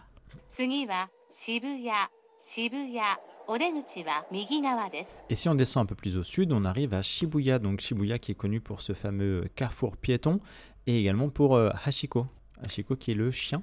Oui, le chien Akita Inu, donc de la préfecture d'Akita, le célèbre chien qui a attendu donc son maître qui était euh, professeur à l'université euh, de Tokyo, donc Todai, qui l'a attendu pendant une dizaine d'années à la sortie de la gare alors qu'il était décédé pendant sur son lieu de travail, donc pauvre chien. Et aujourd'hui, il y a une statue à son effigie qui est un point de rassemblement euh, très connu euh, des Japonais, des Tokyoïtes et des touristes étrangers. Et pendant longtemps, c'était une zone en fait euh, juste fumeur pour les fumeurs. Et aujourd'hui, c'est un lieu de rassemblement et on prend des photos, etc. C'est aussi un lieu où il y a beaucoup de travaux, puisqu'il y a des, plusieurs tours qui, qui sont en construction autour de la gare. Donc un quartier qui peut être aussi, on va dire, assez bruyants, en tout cas pendant ces périodes de, de, travaux, et pour lesquels, moi, par expérience perso, c'était un peu plus difficile de se repérer, notamment si on voulait prendre les bus, etc., à partir de là-bas, puisque tout était un peu. Euh, c'était indiqué, mais il fallait trouver des indications. oui, bah en fait, euh, c'est à étage, euh, tout autour de la gare de Shibuya. Vous avez, comme vous avez les gratte-ciel et vous avez aussi des, autoroutes ou des routes qui passent en fait en hauteur, vous pouvez avoir des dessertes qui se font au rez-de-chaussée ou au sous-sol ou au premier étage. Et ça dépend aussi où vous êtes dans les gratte-ciel. Donc c'est un peu difficile de se repérer, on est d'accord. Et le, le grand projet de rénovation de tout autour de la gare de Shibuya, il a quand même bien avancé. Donc il y a encore des travaux, mais il y en a moins qu'il y a une certaine époque. Et je crois que c'est pour fin 2027, la fin. Oui, c'est ça. Oui. Le projet prévu comme ça. Voilà, Greater Shibuya. Mm. Et euh, et du coup, ça reste euh, bah, un, un, arrondissement euh, très connu, très grand, comme Shinjuku. C'est un grand arrondissement de Tokyo. Donc là, on vous parle de, tout ce qui est autour de la gare euh, de Shibuya, mais c'est aussi un arrondissement qui s'étale sur plusieurs, plusieurs rues et plusieurs kilomètres à la ronde. Et donc, il y a différentes ambiances aussi dans Shibuya. Par exemple, vous pouvez aussi atteindre facilement euh, Harajuku, donc qui est un micro-quartier de Shibuya, qui a son, environnement à lui, sa personnalité. Et dans Harajuku, vous avez la rue Takeshitadori, qui est assez connue euh, pour être euh, un point de, rassemblement de toute la jeunesse tokyoïte, mode et branchée. Et aujourd'hui, c'est un peu moins le cas, parce qu'avec la pandémie, les choses ont beaucoup changé, beaucoup de deux boutiques ont mis la clé sous la porte et euh, la jeunesse s'est un peu déplacée bah, en partie à Shinokubo et puis en partie ailleurs. Et du coup, il n'y a plus autant le côté euh, mode décalé euh, qui s'opère. C'est plus maintenant une rue avec beaucoup de comptoirs, de salons de thé et de, comptoirs alimentaires un peu décalé. Donc on avait les, les, Marion crêpes et maintenant on a euh, la barbe à papa arc-en-ciel, euh, plein de choses comme ça qui sont très jolies sur Instagram, pas forcément très bons en vrai. Oui, ce que je veux dire, c'est plus les, les choses que, dont tu. Tout à l'heure, tu évoquais des, des, passades, on va dire, des modes euh, sur la gastronomie notamment. Oui, en fait, la Takeshita je trouve qu'elle a un peu perdu de son charme et de son côté avant-gardiste? Oui, oui, il y a beaucoup de grandes enseignes internationales qui se sont installées aussi et euh, euh, qui font que finalement ça, ça le paysage euh, des boutiques s'uniformise et c'est plus tellement intéressant en fait d'aller faire du shopping là-bas, sauf si évidemment on aime les grandes marques, mais oui, je trouve que voilà, ça a perdu d'avant-gardisme. Du côté avant-gardiste et très branché de Takeshi Tadori est moins visible aujourd'hui. Mmh. C'est un peu plus la mondialisation passe un peu par là et c'est un peu dommage. Mmh. Ce qui fait que sur toute cette longue avenue qui est souvent en plus euh, bah, pleine de, monde, en tout cas un après-midi, ce que tu veux dire, Kelly, c'est que peut-être euh, il y a un peu moins d'originalité de, boutique en boutique. En fait, ce sont un peu. Euh, elles vendent un peu la même chose. Oui, c'est un peu les mêmes types de produits que qu'on pourrait trouver à Londres ou, ou peut-être qu'il y a un petit twist japonisant sur certaines choses, mais ça vaut peut-être pas le déplacement, on va dire. Et euh, Harajuku, c'est un quartier également qui est connu pour l'espèce de Champs-Élysées euh, mm. à la japonaise avec euh, Omotesando, qui va être bordé de pas mal de boutiques de luxe japonaises notamment et internationales évidemment. Oui, bah en fait, ce qu'on disait sur Takeshi Tadori, que ça perdait un peu de, de côté euh, japonais euh, particulier, bah, ça rejoint un peu euh, comme à Omotesando. Omotesando, on a beaucoup de marques internationales. Bah, en fait, Omotesando s'élargit, on va dire comme ça, prend de la place, mais reste toujours fidèle à elle-même. Donc, on retrouve beaucoup de boutiques différentes, beaucoup de concept stores, de pop-up stores. Donc, pour ceux qui aiment le shopping et qui aiment visiter de belles boutiques, c'est un bon endroit. très bien décoré. On a des, un nouveau centre commercial qui a été inauguré qui s'appelle le Tokyo Plaza Harajuku Harakado, qui est reconnaissable parce qu'il a une structure en fait en verre qui, est, qui semble complètement détruite parce qu'ils ont intégré un jardin suspendu euh, sur le toit et donc c'est assez euh, visible à l'œil nu, ça, ça, ça, ça, appelle l'œil et c'est en coin de rue. Donc on peut trouver euh, voilà des petites choses comme ça qui sont intéressantes. On a le magasin Fender qui vient d'arriver, qui s'est implanté à, dans la zone mm. entre Harajuku et Omotesando. Très belle, très belle vitrine d'ailleurs. Très, belle vitrine. Et puis pour l'anecdote, on a, la première boutique du Paris Saint-Germain, euh, euh, la première boutique fixe qui a été euh, ouverte donc vers Omotesando à la fin 2023. Donc le Paris Saint-Germain est une marque qui fonctionne au Japon. Oui, je dois ajouter que la ville de Tokyo a une équipe de foot qui s'appelle euh, le FC Tokyo. et, non, dont les couleurs sont, rappellent celles du Paris Saint-Germain. Très bien. Bah, apparemment, la tournée des, des, joueurs de l'équipe du PSG au Japon s'est très très bien passée en termes de fréquentation dans les stades. Et donc, du coup, ils ont pu ouvrir leur première boutique fixe. Avant, ils avaient ouvert quelques concept stores et puis maintenant, ils sont installés. Donc, si vous allez à Omotesando et que vous voulez vous acheter un maillot du PSG, estampillé Japon, c'est possible. Vous ne serez pas perdu. Non. vous serez ruiné. vous serez ruiné, mais pas perdu. Non, mais c'est ça. Donc, vous êtes sur une zone euh, euh, internationale avec toujours la petite touche japonaise, mais euh, vous êtes sur ce genre de choses, il faut le savoir. Et après, l'arrondissement de Shibuya, il s'élargit pour aller aussi vers le parc Yoyogi et toute la zone autour du Meiji Jingu. Donc là, on reste, on retourne sur quelque chose d'un peu plus traditionnel au niveau de l'histoire de Tokyo. Le sanctuaire Meiji Jingu, il est en l'honneur de l'empereur Meiji, donc l'empereur, le premier empereur qui s'est installé euh, dans la capitale de Tokyo euh, après le shogunat des Tokugawa. Oui, 1868. En 1868. Donc lui, il a assez marqué l'histoire euh, du Japon et des Tokyoïtes. Donc c'est vrai qu'à Tokyo, on retrouvera plusieurs endroits qui sont dédiés à Meiji, à l'empereur Meiji, parce qu'il a marqué son histoire. Il avait une personnalité assez forte. Et donc du coup, vous avez le Meiji Niku, c'est un immense sanctuaire qui est très beau, dans une forêt préservée qui est magnifique. Donc on recommande de visiter. Dans le sanctuaire Meiji Niku, vous avez aussi un musée, un jardin, euh, plein de choses à voir, et vous êtes vraiment enveloppé par la nature. Donc on change complètement d'ambiance de shopping et de, euh, de quartier international. Et puis Shibuya aussi, si on s'enfonce encore un peu plus dans l'arrondissement et dans des quartiers un peu plus petits à, en termes d'échelle, mais à taille humaine, on, se retrouve dans des zones résidentielles qui sont assez chics, puisque euh, en fait on, est encore dans euh, la zone Yamanote, donc la zone des anciens résidences de seigneurs. Donc on est sur des quartiers assez chics, très sympas à visiter, assez verts aussi. Et donc on aura des choses sympas comme Dunkonyama ou, ou Ebisu qui sont des quartiers vraiment sympas à visiter euh, et où on peut se promener avec des boutiques de luxe euh, japonaises et internationales euh, et très chic. Donc Shibuya, c'est pas que le carrefour avec Hachiko, L'arrondissement est très grand, il y a beaucoup de choses à visiter et beaucoup de profils différents à découvrir dans l'arrondissement. Et si on part tout à l'est de Tokyo, si vous voulez voir le temple le plus connu et aussi le plus fréquenté de Tokyo, et je crois même que c'est la porte où il y a le plus de photos, il me semble, non? Je sais pas si ça vous dit quelque chose, ça en info? Où il y a eu le plus de photos prises, je crois. La porte du temple Oui. Eh bien, vous pouvez aller du côté de Asakusa. Asakusa, c'est euh, un endroit qui est situé dans l'ancien quartier Shitamachi, donc euh, le quartier populaire de, de l'ancienne Edo.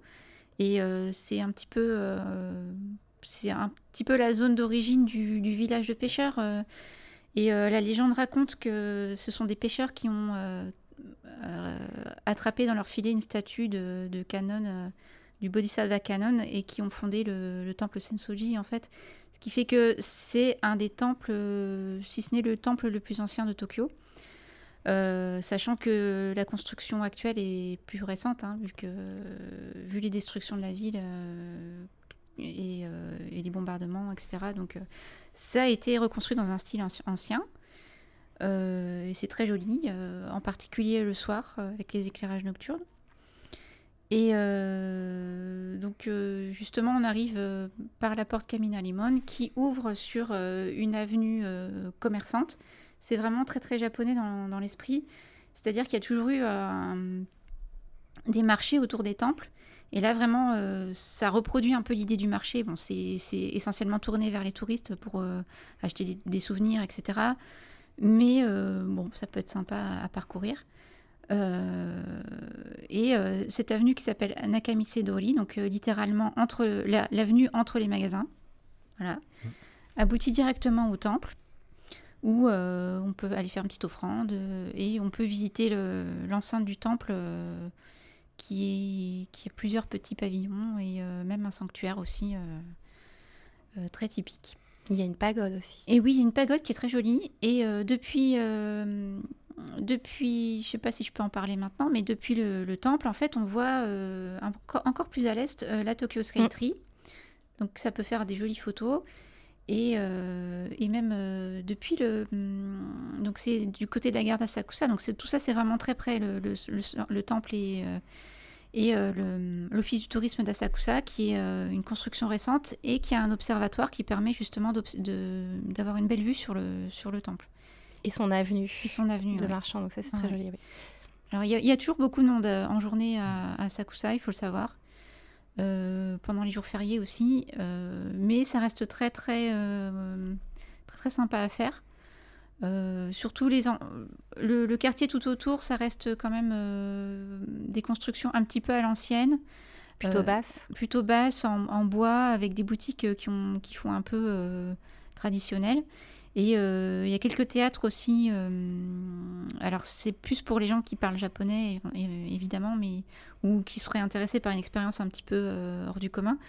Le théâtre populaire Taishu Engeki, par exemple, c'est très coloré, ça fait.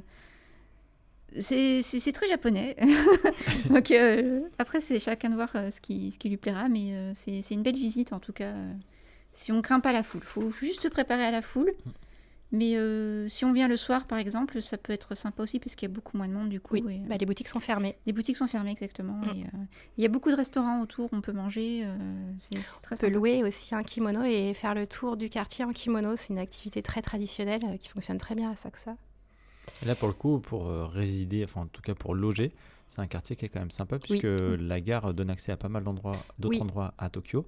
Et puis vous êtes directement dans le bain parce que c'est vrai que c'est très touristique, mais en même temps, on est déjà, euh, enfin, on a des- les restaurants sont à perte de vue dans cette euh, zone-là. Oui, puis Mm. l'ambiance traditionnelle, ça plaît bien aux touristes. Et là, on peut trouver des ryokan aussi, donc euh, des auberges traditionnelles. euh, si on veut loger sur, sur- dans quelque chose plus japonais que les hôtels à l'occidental.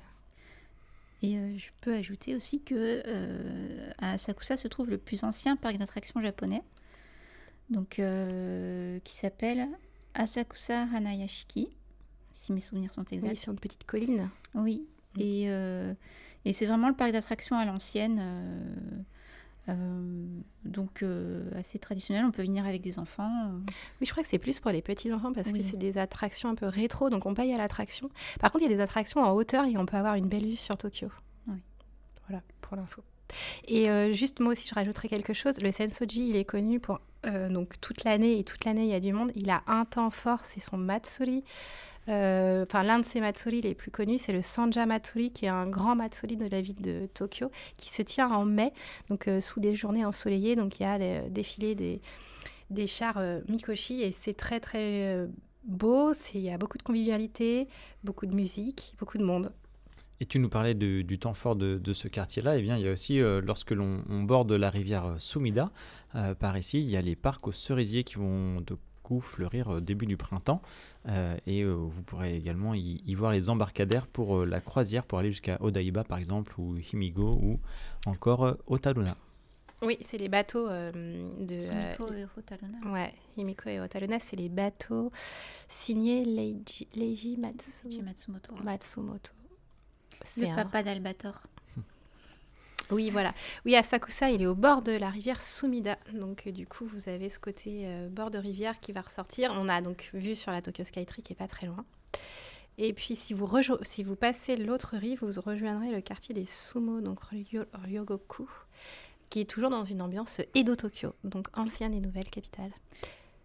Et d'ailleurs, vous pouvez croiser des, des jeunes sumo, euh, Qui Si vont au vous- temple. voilà, euh, qui font du vélo. euh. Et voilà, c'est ça. Et donc à Ryogoku, on peut aussi voir les tournois de sumo à Tokyo, puisqu'il y a le stade euh, Gokukikan où, sont, euh, où se déroulent les tournois de sumo, donc trois fois dans l'année pour la ville de Tokyo. Donc c'est en janvier, en mai et en septembre. Et puis on a aussi le musée Edo Tokyo, donc le musée sur, euh, sur Tokyo et toute son histoire qui est aujourd'hui en, en rénovation, mais qui euh, réouvrira euh, En 2026, normalement. en 2026, euh, mais qui a un gros musée à faire si vous êtes à Tokyo. Il est très bien fait avec des mises en scène, etc. C'est c'est magnifique. Et il sera sûrement encore plus beau quand il sera rénové. Et euh, l'été, un autre temps fort du quartier, euh, dans le sens global, euh, c'est euh, le grand feu d'artifice de la Sumida qui a lieu fin juillet et qui est euh, le, un temps fort de l'été, des, des feux d'artifice de l'été, qui draine, on peut dire, au moins un million de personnes, je pense, dans- Mm. autour de la Sumida et pour assister à ce qui est un des plus grands événements pour les artificiers de, japonais. Et on a droit à un spectacle quand il ne pleut pas. voilà. Il faut réserver sa place, donc il faut s'y prendre en avance, très en avance, je pense. Euh, tu peux le voir de la rue aussi. Ah, tu mais peux le voir de la il- rue. Il y a des endroits, enfin, il faut quand même repérer un peu euh, où, où le regarder, puisque évidemment, euh, les berges de la Sumida sont, sont bloquées, puisque c'est tiré de, de là. Et par contre, on peut, on peut monter à bord d'un bateau Yakatabune. Euh, c'est sur réservation. Ça, par contre, effectivement, c'est sur Mm. réservation longtemps à l'avance. Donc, il faut, faut être au taquet pour, euh, pour réserver. Et euh, pouvoir assister au, au feu d'artifice depuis la, la rivière Sumida. Et euh, ça dure à peu près euh, une demi-heure, trois quarts d'heure, je crois. Et euh, c'est spectaculaire. Donc, c'est si on est à Tokyo à ce moment-là, en général, c'est le dernier week-end de, de juillet. Les dates changent un peu toutes les, tout- chaque année. Et euh, ça commémore, euh, ça fait partie des célébrations de, des rites d'Obon de la fête des morts, euh, qui ont généralement lieu en été. Et Tokyo, euh, euh, traditionnellement, fait ça en juillet, mais on a aussi des célébrations en août. Hein. C'est, ça, se passe surtout l'été en réalité. Mm. Maintenant qu'on a fait le tour de Asakusa, je vous propose d'aller un peu à l'ouest pour aller du côté de Ueno, qui va entre autres comprendre cette, cette gare. Est-ce que vous pouvez nous décrire un petit peu ce quartier-là? Alors, le quartier de Ueno, c'est très célèbre pour son grand parc euh, et son zoo euh, que l'on ne conseille pas. Euh, oui, il faut le dire parce que le zoo de Ueno euh, est peut-être le plus ancien zoo de- du Japon, mais c'est pas forcément euh, Le plus- mieux entretenu. le mieux entretenu, le plus moderne, ni euh, le meilleur pour, euh, pour le bien-être animal. Donc, euh, chacun fait son choix. Donc c'est non. c'est un nom. Chacun fait son choix. euh, voilà. On, on- on vous a, on vous a donné euh, des informations. euh, voilà. voilà, on a une fiche sur Kampai si vous voulez plus de détails sur notre avis sur la question. Voilà. Par contre, il y a beaucoup d'autres choses beaucoup plus intéressantes à voir, comme le grand étang au lotus, l'étang Shino- qui s'appelle Shinobazu, et, euh, et son petit temple euh, sur, euh, sur une île sur, au milieu du, de l'étang. Et il y a aussi beaucoup de musées euh, au parc de Ueno. Euh, donc le musée national de Tokyo dont on a parlé tout à l'heure, on a le musée d'art occidental euh, dont l'architecture a été, a été conçue notamment par, principalement par l'architecte Le Corbusier. Le musée des sciences naturelles et notamment au printemps c'est très fréquenté puisque le parc a beaucoup de est planté de, de nombreux sakura, de nombreux cerisiers. Donc euh, évidemment, ça attire beaucoup les, les, les Tokyoïtes pour, euh, pour, euh, observer les, les- les pétales de cerisier. Il y a un festival qui se tient autour pendant la période de floraison, on va dire fin mars, enfin mi-mars, fin mars. Mi- Mi-mars, fin mars. ouais. Oui. À ce moment-là, on a le droit d'être sous les arbres, sur les étendues d'herbe. Sinon, c'est fermé. euh, Sinon, c'est interdit, je pense. Ah oui. Et euh, sinon, euh, dans le côté plus traditionnel, on a aussi le sanctuaire Toshogu qui est dédié au premier shogun d'Edo, donc Ieyasu, et qui est un très joli petit sanctuaire avec des allées bordées de lanternes. et qui, a, qui a été redoré d'ailleurs récemment, il y a 2-3 ans je crois. Euh, et qui, euh, à côté duquel se trouve aussi un jardin de, de pivoine. Pour les amateurs, ça peut être euh, une visite intéressante aussi. Oui, que le peut en faire en hiver. Donc, quand il n'y a pas beaucoup de floraison, on peut aller au jardin de pivoine en hiver. Et le, le Toshogu dont tu parles, en fait, c'est euh, un petit frère du grand Toshogu qui est à Nikko, C'est ça. euh, qui est donc euh, le mausolée dans la forêt de la zone de montagne de Nikko qu'on conseille aussi comme, er- comme excursion à faire depuis Tokyo. Mais là, vous avez la version intramuros du Toshogu. Puisque en fait le parc de Ueno, il s'étend sur, une, sur des anciennes terres en fait euh, qui appartenaient au, To- au shogunat Tokugawa. C'était des terres un peu sacrées puisqu'ils ils avaient là euh, avant leur principal temple qui était le temple Kaneiji qui a, euh, a brûlé et qui a été détruit. Il reste un ou deux petits pavillons et une pagode, je crois qu'on peut voir depuis le Toshogu ou pas loin. Et en fait, cette, donc, du coup, cette vaste terre qui euh, avant était en fait euh, une terre de temple est aujourd'hui devenue un parc avec des cerisiers, des musées et aussi quelques reliquats historiques euh, du shogunat Tokugawa et de l'époque d'Edo. C'est ça. Donc euh, la zone de Ueno est aussi connue pour deux choses. Alors dans un premier temps, il y a le marché à Meiyayokocho, qui est euh, assez dépaysant pour nous, puisqu'il y, a- il y a un peu de tout. Il y a euh, de la nourriture, euh, des vêtements. Enfin, c'est vraiment. C'est le, le marché à l'ancienne, un petit peu. C'est euh, les ancêtres, l'ancêtre du centre commercial, un petit peu. On trouve de tout, vraiment. Oui, dans une ambiance après-guerre, Oui, qui est, c'est ça. restée en fait très populaire, très un peu bazar. Années 50, années 60. voilà, années 50, années 60, un peu bazar, un peu sale, mais dans le bon sens. Oui. Et euh, sous, les, sous les voies de chemin de fer euh, du côté de Yokohamicho, euh, on a euh, tout un- toute une série de restaurants qui sont installés vraiment sous les arches en, en, en- en briques. Et là, on a un choix vraiment un petit peu. ben, on reste un petit peu dans l'ambiance Showa que les Mm. Japonais aiment bien en ce moment, c'est-à-dire années 50, années 60, euh, une espèce d'âge d'or où. euh, c'est une ambiance euh, rétro que, les Japonais affectionnent et qui, qui peut être un petit peu dépaysante aussi pour, pour nous si on n'a pas peur de rentrer dans un restaurant où on ne vous parlera pas forcément en anglais. hein. Mais voilà, si, si on est un petit peu aventurier, après ce qu'on mangera, ça sera très bon aussi. Tout ça est très photogénique aussi. Si on, enfin, pas, photogé- pas photogénique Instagram, mais photogénique euh, dans le sens, euh, je sais pas, douaneau. Oui. Donc c'est un quartier, comme vous le disiez, euh, très populaire, euh, très vivant aussi, Mm. Oui. euh, avec euh, que ce soit humain, euh, enfin, en termes humains, en termes de sonore, etc., avec justement ce marché qui déborde aussi sur les rues. Ça change aussi un peu de ce qu'on peut trouver dans les autres quartiers où tout va être très lissé quand même, que ce soit à l'intérieur ou à l'extérieur des, des, des boutiques. Oui. Euh, donc ça, c'est à ce côté aussi des paysans. euh, c'est aussi pour ça tout à l'heure qu'on disait que Tokyo, euh, si on change de quartier euh, pour sa deuxième visite par exemple, si c'est la deuxième fois qu'on va au Japon, eh bien on peut retrouver des choses totalement différentes. Oui. Euh, et c'est ça qui est bien aussi à Tokyo. Voilà, Oui. ça. Ueno est moins aseptisé que certains euh, autres quartiers de la capitale, par exemple, euh, même Shibuya est, est de plus en plus aseptisé, ce qu'on Oui, disait. oui, Ueno garde encore son charme euh, et son identité euh, euh, d'avant, en fait, sa, enfin, sa- son identité de construction. Moi, je rajouterais juste une adresse à Ueno qui est euh, actuellement intéressante à faire, c'est le, c'est d'aller au Yushima Tenmangu. Donc c'est un petit, euh, un petit euh, non, c'est un temple. hein. C'est un sanctuaire. Non, c'est un sanctuaire. Un petit sanctuaire qui est dans, la, dans une zone résidentielle euh, de Ueno, donc pas tout à fait à côté de la gare. Un peu, faut marcher un petit peu plus pour aller dans les zones résidentielles qui sont un peu en hauteur. Il est en hauteur sur une petite colline.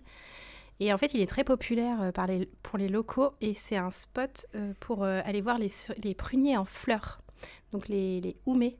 Et actuellement, en février, ils sont en fleurs et donc il y a un matsuri qui se tient euh, dans ce sanctuaire, euh, notamment les week-ends. Et donc on a euh, des représentations de, d'art traditionnel comme des personnes qui vont faire des représentations théâtrales ou de danse ou alors d'instruments de musique traditionnels sous les, les oumés en fleurs. C'est très joli. Il y a des expositions de bonsaï de pruniers. Et puis vous pouvez y faire un vœu pour la réussite de vos études, qui est donc euh, principalement pourquoi on va dans les sanctuaires Tadmangou. Euh, c'est un joli sanctuaire à faire avec son temps fort en ce moment en février.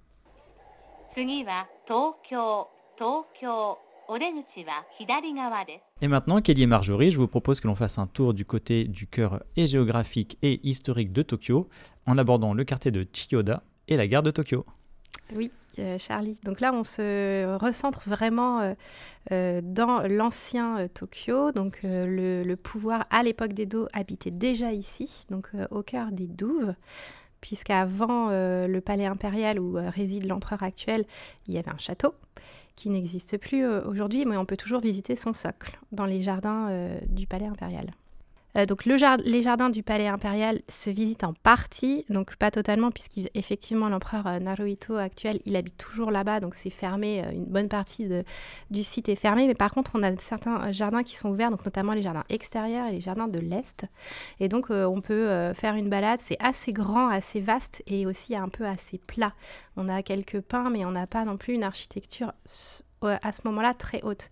En fait, par contre, on est au cœur d'un autre euh, quartier des affaires, un peu comme Shinjuku, mais en plus moderne et plus luxueux, puisqu'on n'est pas loin donc de la gare de Tokyo côté Marunouchi, on n'est pas loin de Hibiya, et tout ça, c'est des centres d'affaires où on a encore euh, plein de gratte-ciel aux alentours. Donc, euh, ce qui est impressionnant à voir quand on est sur place euh, euh, dans le palais impérial et ses jardins, c'est qu'on est au bord des douves. Les douves existent toujours. Et puis, on a la vue sur les jardins. Il y, a une partie, c'est des jardins japonais, les pins, les pins du Japon, donc assez symboliques du pays. Et puis, au loin, on a toute une série de gratte-ciel des quartiers d'affaires juste à côté.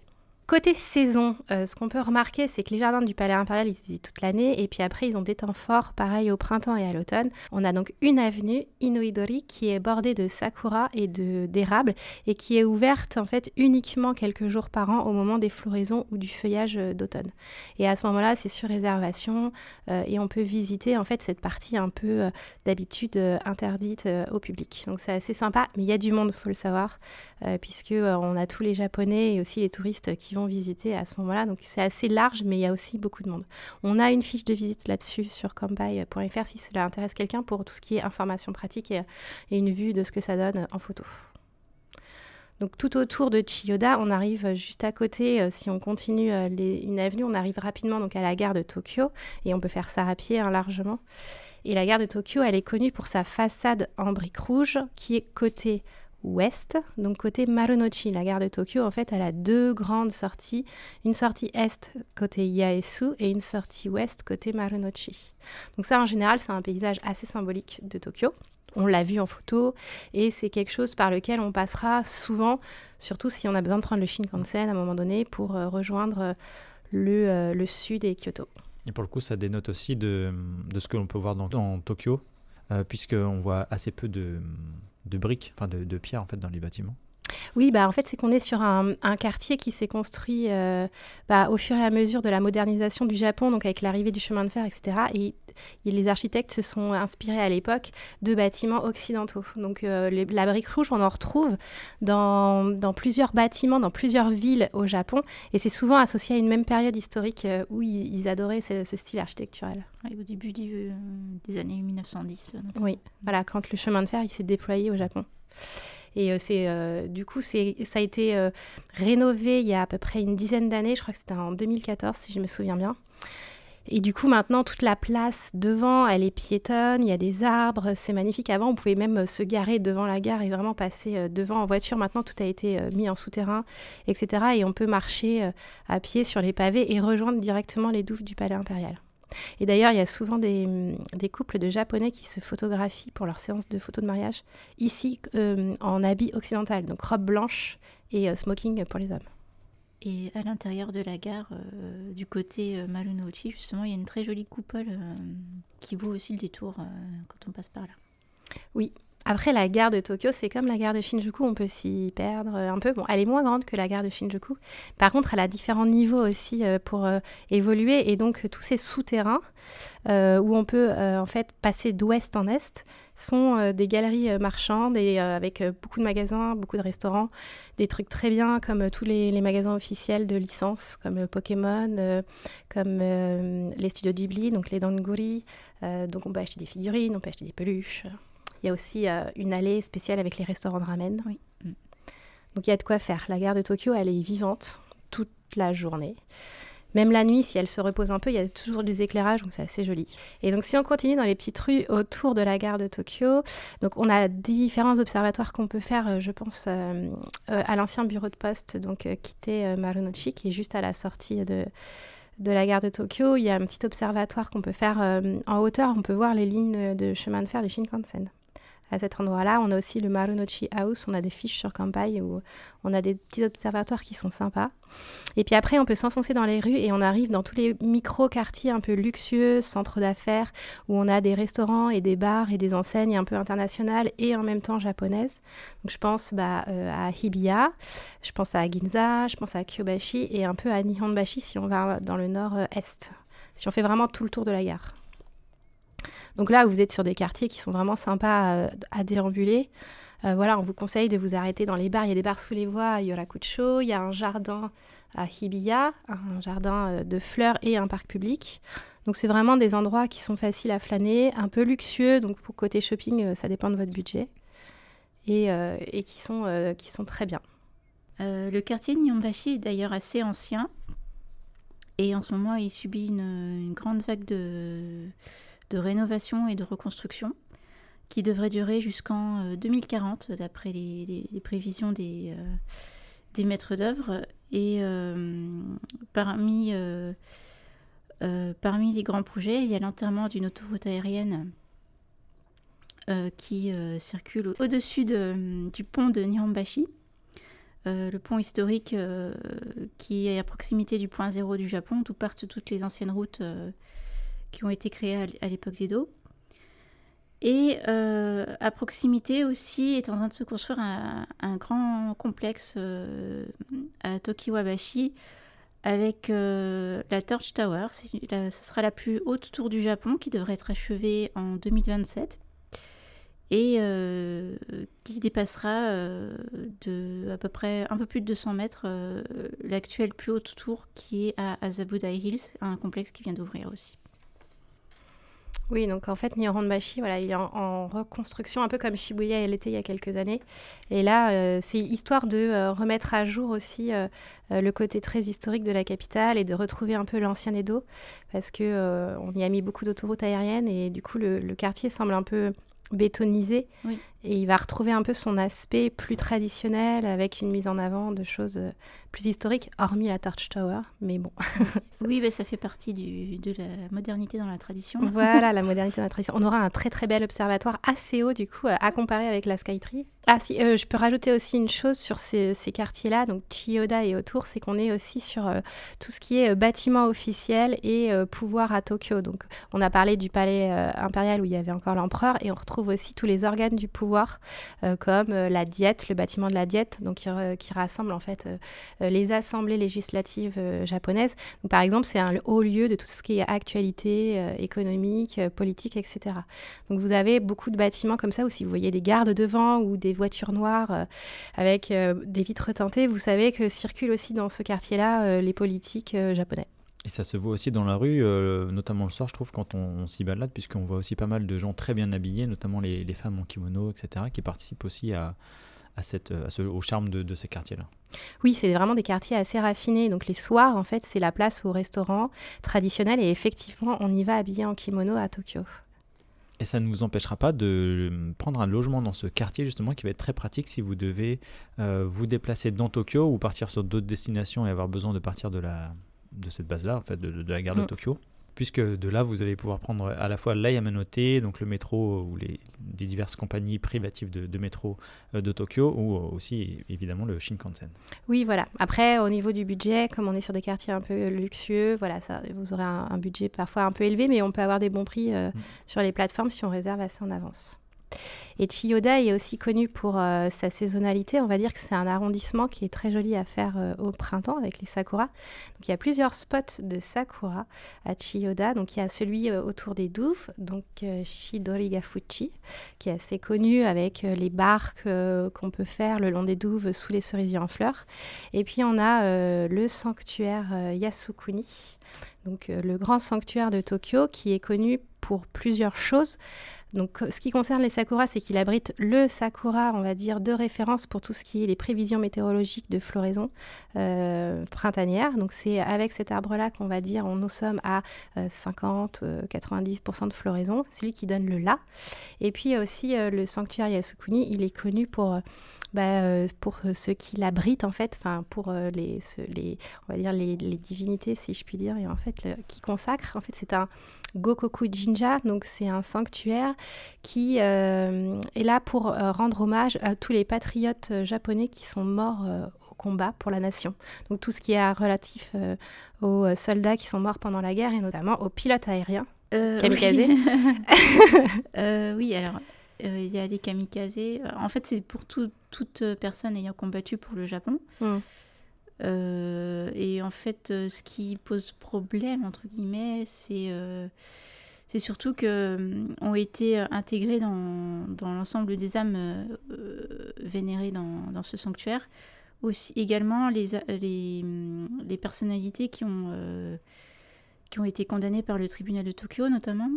Par rapport à Pearl Harbor, par exemple euh, oui, et surtout pour les, les exactions commises en mm. Asie, euh, euh, globalement par le Japon. et également des personnes qui ont été considérées comme combattantes pour le Japon, mais qui en réalité étaient, étaient obligées d'être là, c'est-à-dire des, des Coréens notamment qui ont été déportés pour, ouais. pour, pour servir le Japon contre leur gré. oui. notamment. Oui. Donc en fait, c'est un sanctuaire qui là-dessus fait polémique au sein de la société japonaise et à l'étranger. C'est pour ça des fois on va passer des actualités comme quoi le Premier ministre japonais en, service va aller déposer euh, une gerbe de fleurs ou va aller rendre hommage aux anciens combattants euh, morts pour la nation. Ça fait toujours un peu polémique, euh, ça revient un peu chaque année.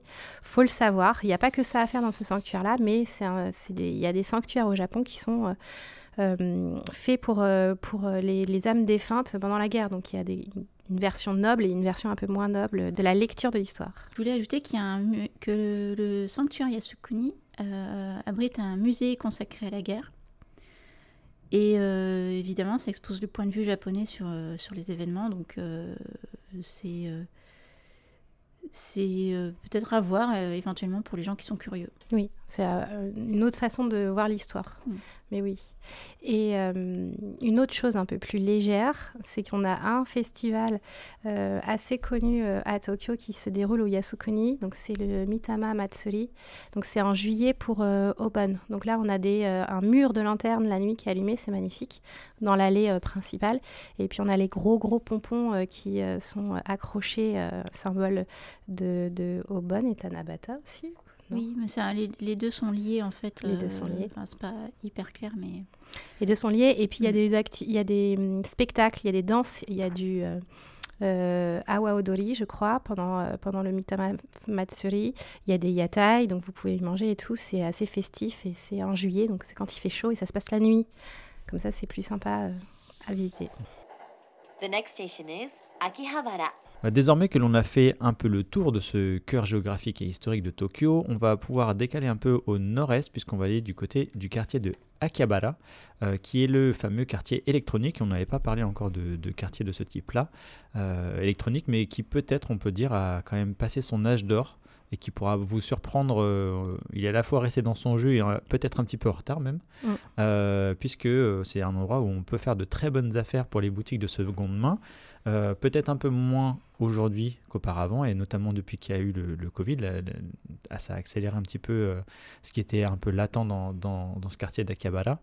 Euh, donc c'est le fameux quartier électronique de Tokyo, avec le rétro gaming qui était très populaire, mais qui, avec la concurrence d'Internet, on peut dire, un peu est tombé un peu de son piédestal, euh, notamment avec les fermetures de grandes enseignes, euh, celle d'arcade par exemple, avec euh, la fermeture de Sega. Oui, oui c'est la concurrence avec Internet et aussi les jeux sur mobile qui ont fait vraiment fait perdre beaucoup de, public aux salles d'arcade d'Akihabara où finalement les, les, les, Japonais préfèrent de plus en plus jouer chez eux ou jouer sur leur téléphone. Et donc, du coup, voilà, euh, la, mauvaise nouvelle pendant la pandémie, c'est que Sega a fermé. Donc, ces salles d'arcade, elles ont été reprises par euh, Gigo. Donc, vous aurez, en fait, pour ceux qui reviennent au Japon, euh, qui, ne sont pas retournés depuis 2020, vous verrez que vous ne verrez plus le, logo Sega bleu, mais vous, verrez le logo Gigo bleu. Et en plus, il y a certaines salles qui ont définitivement fermé.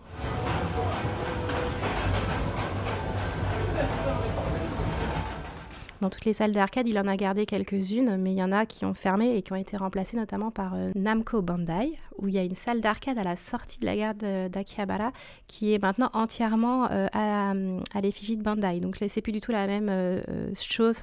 vous retrouverez des salles d'arcade, mais c'est concentré sur un, éditeur en particulier. Et au niveau voilà des, des, prix pratiqués, il y en a qui trouvent que c'est un peu plus cher parce qu'un peu plus orienté touriste, un peu plus aseptisé que ce qu'on pouvait trouver il y a quelques années moi, ça a été ma surprise, euh, par exemple, en allant dans ce quartier-là. J'ai trouvé, comme tu dis, en fait, euh, assez aseptisé, dans le sens où toutes les boutiques, en tout cas de ce que j'ai vu, euh, semblaient quand même un peu pareilles.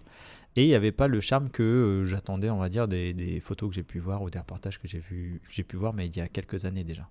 Oui, voilà, Akihabara, c'était bien au début des années 2000, on va dire. Mmh. Après, depuis, euh, c'est de plus en plus, enfin voilà, l'image qui a été véhiculée dans le monde entier, euh, aujourd'hui, elle est plus d'actualité, peut-être dans certaines rues, dans certaines boutiques, mais, mais c'est plus l'effet euh, waouh qu'on pouvait avoir il y a quelques années. Après, on retrouve toujours quand même des maid cafés, des magasins de figurines, des magasins de cartes à collectionner, etc., dans ce quartier. Et si vous voulez essayer euh, son pendant, il y a aussi, euh, on peut citer la Shotengai euh, Nagano Broadway qui est complètement à l'ouest de Tokyo, qui pareil est sur le même registre électronique, otaku et animé. Qui peut être aussi un peu plus intéressant à faire, mais qui est aussi victime de son succès ces dernières années. La mondialisation, ça aide pas forcément pour faire les meilleures affaires. Après, le quartier Akihabara, il reste intéressant à visiter selon, notre point de vue, on va dire, pour deux choses.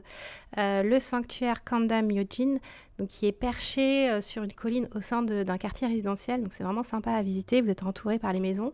Akihabara, c'est un beau quartier résidentiel. Ceux qui peuvent loger dans le coin, euh, ils seront bien, ils seront bien logés.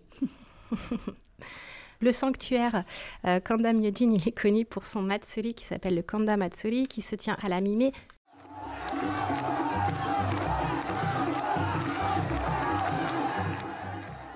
Euh, une, année sur deux, donc toutes les années impaires. Donc ça ne sera pas cette année, ça sera l'année prochaine. Et qui est très, euh, très sympa à vivre. Il y a aussi une parade de Mikoshi dans tout le quartier et ça se termine au sanctuaire avec euh, un défilé de, chars portatifs, des stands, etc. Et on a autre chose aussi qui, qui fonctionne bien à Akihabara ou à Kanda, c'est un peu le, le quartier qui est juste à côté, euh, ça, se jouxte c'est d'aller voir le point de vue sur les trains à Ochanomizu, donc au pont euh, Hijiribashi, qui est assez connu depuis euh, longtemps par les amateurs de, de trains et de vues ferroviaires, et qui euh, aussi a un regain de popularité parce qu'il a été dessiné par Makoto Shinkai dans son dernier film Suzume. Il y a un moment donné, en fait, quand elle se rend à Tokyo et qu'elle essaye de fermer une des portes, elle se retrouve ici à plonger dans, le, dans la vue sur les trains à Ochanomizu. Donc c'est assez euh, sympa pour ceux qui veulent le petit clin d'œil et faire un petit pèlerinage, euh, d'aller là-bas. Et puis si vous êtes dans le coin, n'hésitez pas à regarder un peu les, magasins, vous trouverez plein d'instruments de musique, parce qu'on est dans le quartier des instruments de musique. Et donc euh, du côté de Ochanomizu Kanda, pour une expérience un petit peu culturelle, un peu plus concrète qu'une balade, vous pouvez vous rendre à l'Origami Kaikan. Donc en fait c'est un centre culturel euh, où on peut, euh, comme son nom l'indique, faire des origamis. Donc du pliage de papier pour euh, créer des, petites, euh, des petits animaux, euh, des, petites, euh, des petits objets en papier. Et en général, les expériences sont gratuites ou à petit prix.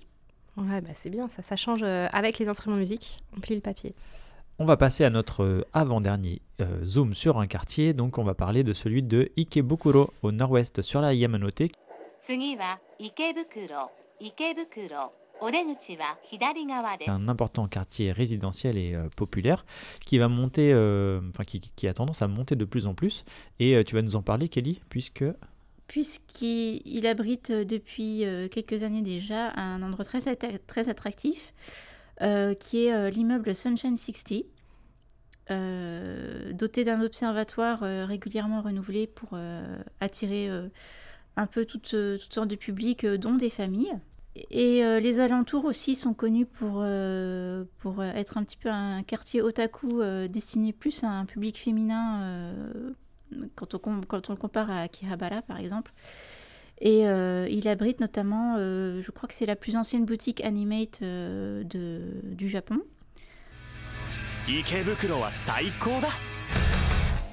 Et, euh, et toute une rue qui s'appelle Otome Road, où euh, il y a plein de petites boutiques euh, en rapport avec les hobbies autour de la bande dessinée, du manga.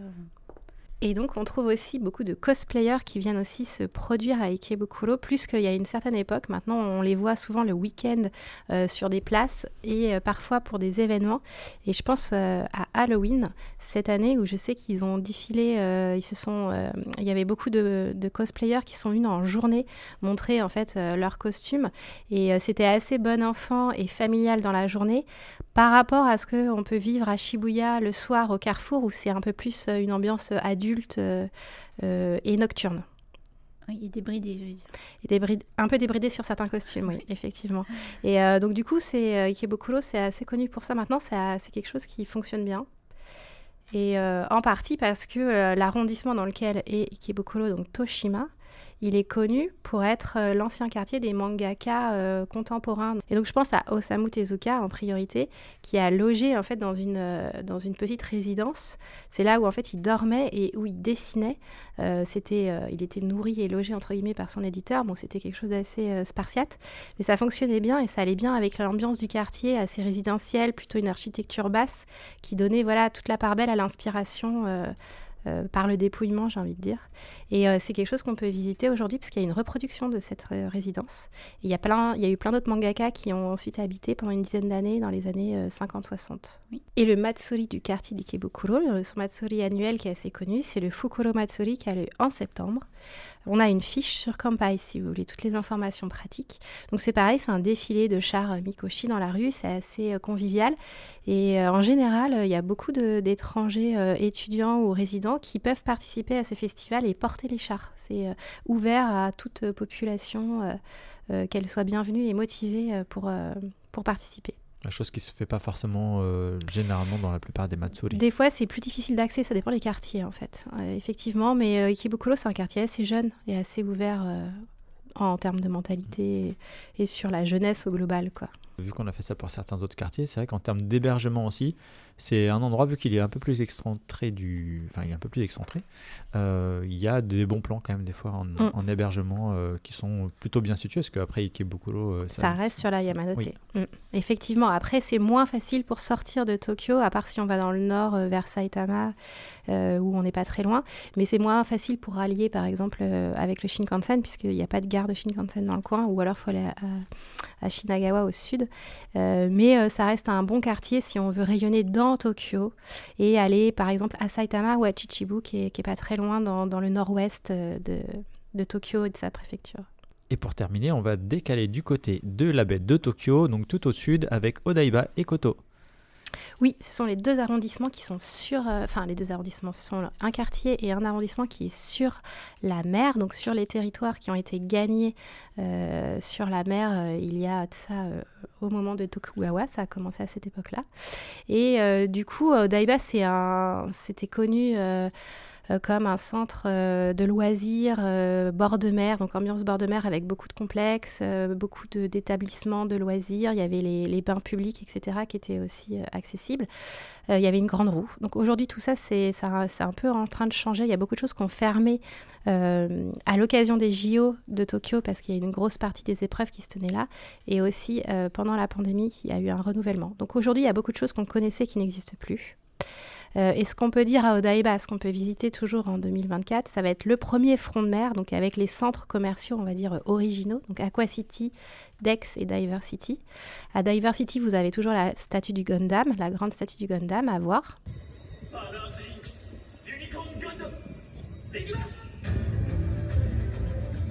Et puis après, vous faites un tour dans les centres. Il y a plusieurs choses à voir dans ces centres commerciaux. Il y a des magasins, il y a d'autres, euh, il y a des centres de loisirs, il y a des salles d'arcade, etc. Donc vous pouvez faire le tour. Vous voyez toujours aussi le fameux pont euh, Rainbow Bridge, donc pour accéder à, la zone d'Odaiba, donc c'est-à-dire là où passent les voitures et le monorail Yorikamome. Donc c'est le train euh, sur suspension qui permet d'accéder à Odaiba. C'est pas accessible en JR ou en métro. On peut aussi traverser le Rainbow Bridge à pied. C'est une chose qui peut se faire qui est assez sympa si vous avez le temps puisque ça prend forcément plus de temps. Et en termes de musée, euh, on a toujours le musée des sciences, Mirakan. Après, c'est un musée qui, qui vit, qui date de son époque. Oui, il a eu du mal à se renouveler. Voilà, donc c'est pas le musée des sciences du futur. On peut pas le dire comme ça. c'est le musée des sciences du futur il y a 20 ans. Voilà. Euh, oui, le musée Miraiken, c'est le musée des sciences d'il y a 20 ans. C'est bien résumé. Et il y a un nouveau musée qui a été ouvert euh, pendant le Covid, qui s'appelle donc Small Worlds. Donc c'est un musée qu'on peut retrouver dans d'autres villes en dehors euh, dans le monde. Et donc c'est un musée de miniatures, donc qui reproduit en miniature des paysages soit connus par exemple au Japon. par exemple, il y a une reproduction de l'aéroport du Kansai, de Kix, ou alors des paysages de quartiers résidentiels japonais. Et aussi on a des représentations euh, plus fictives de mondes plus ou moins virtuels. Donc c'est une jolie expérience à faire si on aime le côté miniature. Et pour les amateurs, on a aussi un espace qui est dédié à Evangelion, avec un, robot Eva euh, assez grand, d'ailleurs qui n'est pas du tout miniature, qui est un peu plus grand euh, que le côté miniature. Et on peut euh, se faire sa reproduction de soi-même en miniature et devenir un des membres d'un des mondes en miniature. On peut avoir sa, sa petite reproduction personnelle pour ceux qui le souhaitent. Donc ça, c'est pour Odaiba. Donc c'est quelque chose qu'on peut encore faire, mais où il y a moins de choses qu'avant. Et sinon, les dernières attractions semblent euh, se tourner plus vers l'arrondissement de Koto, donc c'est juste à côté, mais un tout petit peu plus dans les terres, donc euh, autour de la Sumida, et moins euh, totalement dans la baie euh, vers la mer. Et en fait, c'est là où le nouveau marché aux poissons de Toyosu a déménagé en 2018. Et donc, depuis cette zone qui était avant très industrielle et très polluée, elle est en train d'être réhabilitée au fur et à mesure du temps et ça devient des nouvelles zones résidentielles de loisirs avec des centres commerciaux, des euh, complexes qui sont mis en place. Euh, et donc pour une petite aparté sur TeamLab, le Planets qu'on a à Koto, c'est le deuxième musée d'art numérique qui a été ouvert après le Borderless, donc celui qui était le plus connu, le premier qui a été qui est ouvert à l'époque à Odaiba. Aujourd'hui, il est fermé et il a réouvert en début du mois de février 2024 à Azabuda Hills, ce dont tu parlais tout à l'heure, euh, Kelly, sur le nouveau complexe. Donc le borderless, maintenant, il est retourné euh, dans les terres, on va dire, en métropole, Euh, donc au sud de Tokyo. Et puis le Planet existe encore à Koto jusqu'à fin 2027. C'était pour la, la- petite aparté de TeamLab. Et euh, à Koto, donc en plus de ça, on a aussi bientôt une- un nouveau établissement de bain qui va s'ouvrir euh, par rapport à, euh, pour succéder à celui qui avait fermé à Odaiba, le fameux Oedo Onsen Monogatari. Oui.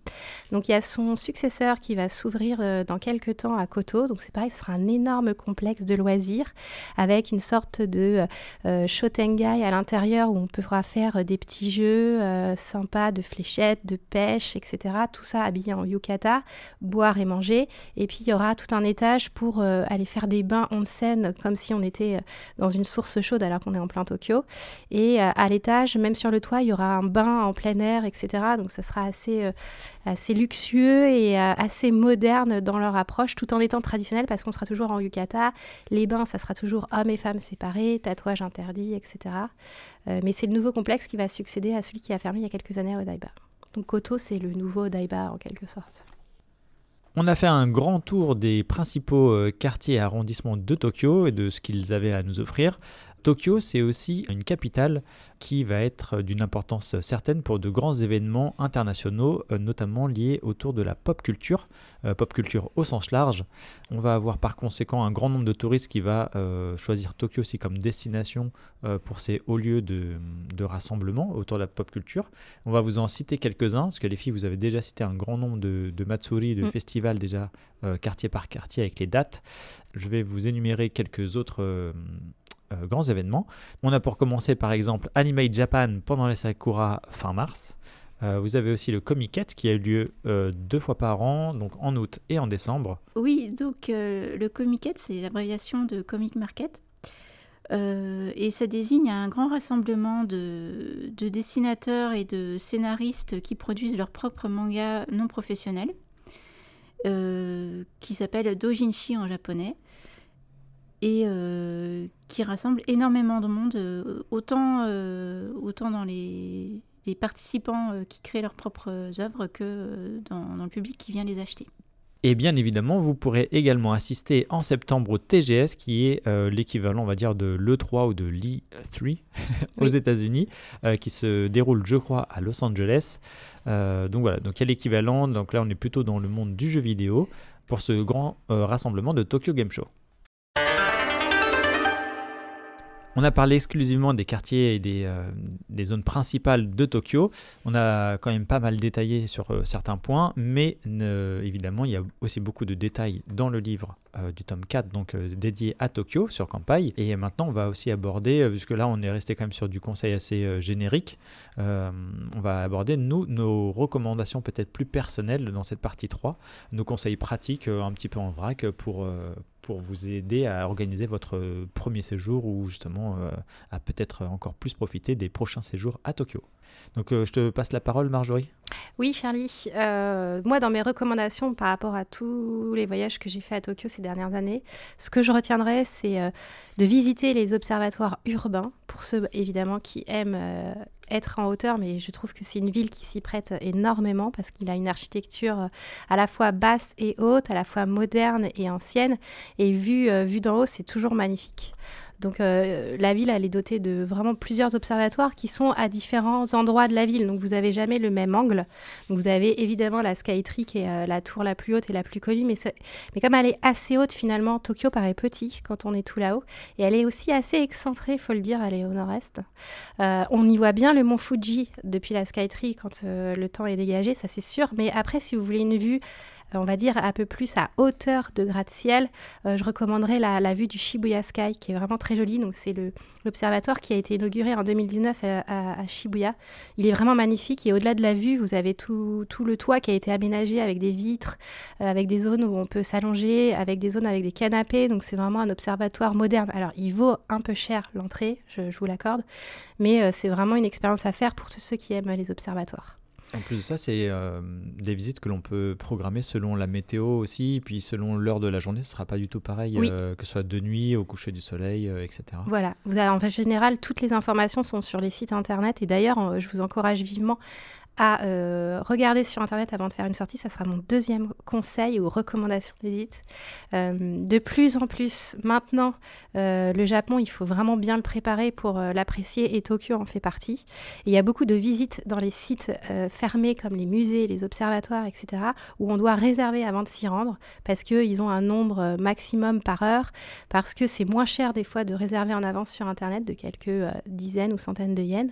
Et du coup, c'est vraiment comme ça que ça fonctionne de plus en plus. Donc ayez Internet avant de partir, vérifiez bien que vos visites sont ouvertes, que la météo est bonne, que vous, que vous puissiez vous, vous, y aller, que vous ayez le bon ticket. Et puis aussi d'avoir Internet bah, en itinérance à Tokyo, parce que ça vous servira toujours pour vous orienter ou pour parler si vous avez besoin de faire euh, de la traduction instantanée. Euh, c'est vraiment important. Euh, Internet à Tokyo, c'est vraiment très utile. Et pour ça, écoutez notre podcast sur le Pocket Wi-Fi. Oui, voilà, sur le Pocket Wi-Fi. Et puis après, euh, je dirais que c'est aussi une ville qui se visite beaucoup à pied. Tokyo, faut marcher. C'est faut aimer marcher, faut aimer se perdre euh, dans les quartiers. Faut pas rester aux quartiers qu'on a cités de la Yamanote qui sont très euh, euh, populaires où on aura forcément vu des images dans les magazines ou sur les réseaux sociaux, etc. Il faut s'enfoncer dans les petits quartiers résidentiels. Tokyo, c'est une ville qui vraiment qui vit. C'est pas juste une ville vitrine où on a beaucoup de, de Tokyoïdes qui vivent sur place et on a des petits quartiers qui sont vraiment très jolis à taille humaine, sympas, tranquilles, avec une atmosphère où on se croirait pas dans une capitale euh, mondiale. Donc c'est vraiment intéressant. Euh, je pense par exemple à Yanaka au nord avec Oji. Ce sont vraiment des petits quartiers qui sont sympas euh, dans lesquels on peut se perdre. On peut aller tout à l'ouest à Kichijoji. Donc ça c'est plutôt ambiance famille avec beaucoup de verre et tout. C'est sympa. Et puis si vous aimez la tranquillité, on peut aller à Katsushika tout à l'est. Donc c'est l'arrondissement qui est à l'est de, de Tokyo, qui est derrière en fait la rivière euh, Sumida est encore plus loin à l'est, c'est dans les rivières et c'est très tranquille. Euh, là, vous n'avez pas de gratte-ciel, vous faites du vélo au bord de la rivière et vous prenez votre temps pour aller manger dans les restaurants et, aller dire bonjour aux mamies. C'est vraiment un autre Tokyo que je conseille de faire qui contrebalance un peu le côté effervescence urbaine 100%. Et donc, du coup, si vous marchez beaucoup à Tokyo, bah, vous aurez besoin de bonnes chaussures de marche. Donc, de bonnes baskets, pas de bottines. vous allez avoir mal aux pieds. Surtout qu'en plus, euh, s'il fait chaud en été ou s'il fait froid en hiver, vous avez aussi les variations de température qui peuvent jouer. Et dans les magasins, des fois, il fait très chaud ou très froid suivant la température extérieure. Donc, prenez des chaussures dans lesquelles vous êtes à l'aise et que vous n'aurez pas mal aux pieds. Voilà mes conseils pour Tokyo. Et allez-y parce que c'est une ville euh, voilà, qui, change tout le temps et qui est vraiment intéressante euh, à visiter. Pour rebondir sur euh, le conseil des chaussures, euh, moi j'ajouterais qu'il faut emmener deux paires pour pouvoir changer un jour sur deux et éventuellement s'il pleut aussi, euh, histoire d'avoir une paire de secours sèche. Et oui, c'est vrai. Des fois, on se laisse surprendre par la pluie. Et après, toi, tu avais autre chose, Kelly, je crois? Oui, alors moi, je recommanderais dans les balades très intéressantes à Tokyo le mont Takao, qui est vraiment à l'ouest de la préfecture, à peu près euh, trois quarts d'heure, une heure de Shinjuku en train. Et euh, c'est vraiment une, euh, balade très sympa dans la forêt. On, grimpe jusqu'au sommet d'une petite montagne. Et on peut visiter un temple qui est dédié au Tengu, aux, divinités de la montagne. Et euh, sur le chemin, on peut manger euh, des, des mochis, des petites spécialités locales, euh, puisqu'il y a plein de petits stands de nourriture sur le, sur le chemin, si on ne prend pas le téléphérique et si on prend pas, si on monte à pied. Mhm. Voilà. Ça Et se en- fait à pied quand même. hein. Ah oui, oui, ça oui, c'est mieux à pied. Bah, après, ça dépend de l'état de, Mm. la forme, mais et c'est très agréable en été puisque c'est c'est très boisé, donc on, on est relativement au frais. Et en automne, c'est très joli aussi puisque ça se couvre de, de couleurs euh, rouge orangé. euh, ça pimente euh, un petit peu des vues sur, sur, la, sur la ville de Tokyo depuis, depuis le Mont Takao et sur le reste et sur le, côté ouest aussi de la montagne. c'est un autre point de vue en fait sur, sur la région. Comme autre conseil, ce serait par exemple si vous arrivez à l'aéroport le matin et que vous avez prévu des visites euh, en journée, euh, histoire de, ne pas perdre de temps en fait, euh, sachant que les- les, le checking des hôtels c'est souvent à partir de 15h, 16h, ça dépend des, hôtels. L'idée c'est de, ne pas hésiter à faire appel au service de livraison de bagages. Si vous voulez déposer le matin à l'aéroport, en principe, ça arrive en, fin- en début de soirée à votre hôtel. Ou éventuellement, si vous arrivez plus tard dans la journée, euh, ça peut arriver le lendemain matin. À ce moment-là, prévoyez peut-être un petit peu de rechange, euh, voilà, histoire de passer la nuit. Mais euh, c'est vraiment, vraiment quelque chose de très pratique. qui a son intérêt aussi par rapport au, coin locker, aux consignes. Parce que les, consignes sont très pratiques aussi. Il y en a énormément dans à peu près tous les endroits publics du- de Tokyo. Mais par contre, c'est euh, c'est pris d'assaut pour tout ce qui est format, euh, grand format en fait, grand format de bagages. Donc euh, l'envoi, la livraison à l'hôtel, c'est vraiment une, une solution très simple et pas, pas si cher. Vous en aurez pour une vingtaine d'euros grand maximum. Et là, ce dont tu nous parles, c'est le Takyobin. Donc ça, ça. nous évite euh, justement de, de, de voyager avec euh, nos bagages et c'est quelque chose qui est quand même plutôt pratiqué par euh, Mm. pas mal, Oui, euh, par les. Japonais justement. Oui, Mm. oui, c'est euh, c'est un service qui est très répandu. Ouais. euh. Et dans le métro et dans le train JR, c'est aussi bien pratique si on n'a pas son bagage en soute à trimballer, parce que si on voyage pendant les heures de pointe, euh, on sera bien content de pas de le faire euh, les mains libres. Oui, oui, oui. Ah, Je suis très sac à dos et le sac à dos, euh, quand il est très gros et que c'est l'heure de pointe, c'est marrant pour personne. Et Oui. pour euh, celui qui porte et Ouais. pour ceux qui le subissent euh, derrière, derrière vous. Mais tu peux faire du takyobin sur avec ton, Mm. ton sac de randonnée, si c'est ton bagage principal. Et tu fais bien aussi de préciser, quand tu parlais des coin lockers, euh, il y en a vraiment beaucoup, mais c'est vrai que les grandes tailles, euh, il y a des, si on, on y va en plein, plein après-midi, c'est vrai que c'est compliqué d'avoir euh, d'avoir sa place. oui. Et on peut payer en espèces, par carte Coca, par carte bleue aussi, il me semble. Euh, donc ça, c'est vraiment très pratique. Ouais. Oui, puis c'est toujours en anglais, souvent. Dans tout ce Oui, qui est électronique, c'est en anglais, il y a une version anglaise. Et euh, je voulais ajouter quelque chose sur les hôtels euh, et en particulier euh, les salles de bain d'hôtel, euh, qui sont très très pratiques euh, parce qu'ils ont une ventilation surpuissante.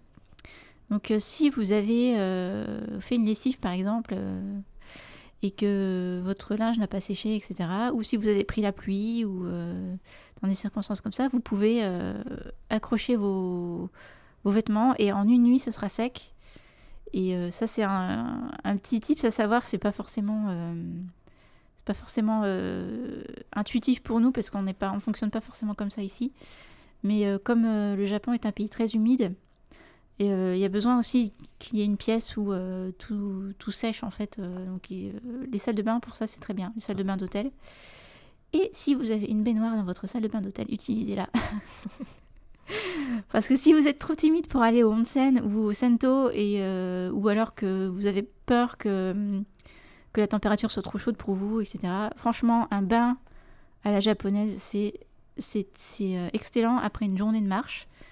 Et c'est euh, là, en plus, à l'hôtel, vous ne serez pas limité par euh, le tatouage, euh, la température de l'eau, un public éventuel. le nombre de personnes dans le bain. Voilà, c'est ça.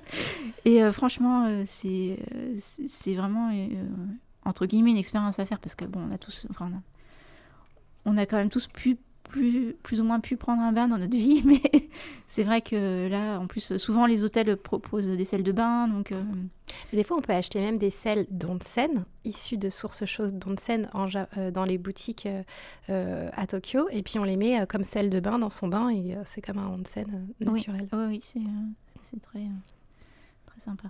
Oui, donc prenez du temps le soir euh, à accorder à votre bain et à votre relaxation euh, corporelle. Oui, oui, c'est fait pour. Et tu parlais des salles de bain, je rajouterais, donc on a déjà dit avec Marjorie dans le podcast hébergement qu'il n'y a pas de fenêtres qui vont euh, pouvoir s'ouvrir généralement. Donc euh, tu fais bien nous dire justement qu'il y a des ventilations puissantes. Et si vous avez un souci avec les, hum, les kanji sur euh, l'électronique, n'hésitez pas à utiliser Google Trad. Ça va vous traduire un peu à côté parfois, mais en tout cas ça va vous orienter un peu, ça va vous donner un sens. S'il n'y a pas déjà, souvent il y a des notices quand même dans les hôtels où on est habitué à accueillir des occidentaux, mais pas toujours. Donc euh, n'hésitez pas à utiliser Google Trad pour ça sur euh, la clim par exemple. Mm, ouais, pour gérer le, le- le petit écran euh, de boutons. Et je te rejoins, Kelly, quand tu parlais du mont Takao. euh, moi, ce que j'ai apprécié justement, c'est. euh, donc là, tu nous parlais du côté montagne, et on peut également aller du côté euh, mer et balnéaire, puisque euh, moi, j'aime beaucoup euh, Kamakura et euh, Enoshima juste à côté. C'est quelque chose qui se fait, je crois, en une heure de train sur un train local. Oui. Euh, la ville en elle-même, elle est très sympathique, je trouve. euh, Et puis ça change aussi un peu des, de l'ambiance très urbaine de, de Tokyo si vous voulez faire une petite pause dans votre séjour. Euh, Il y a des super petites guest house, des petits restaurants, etc.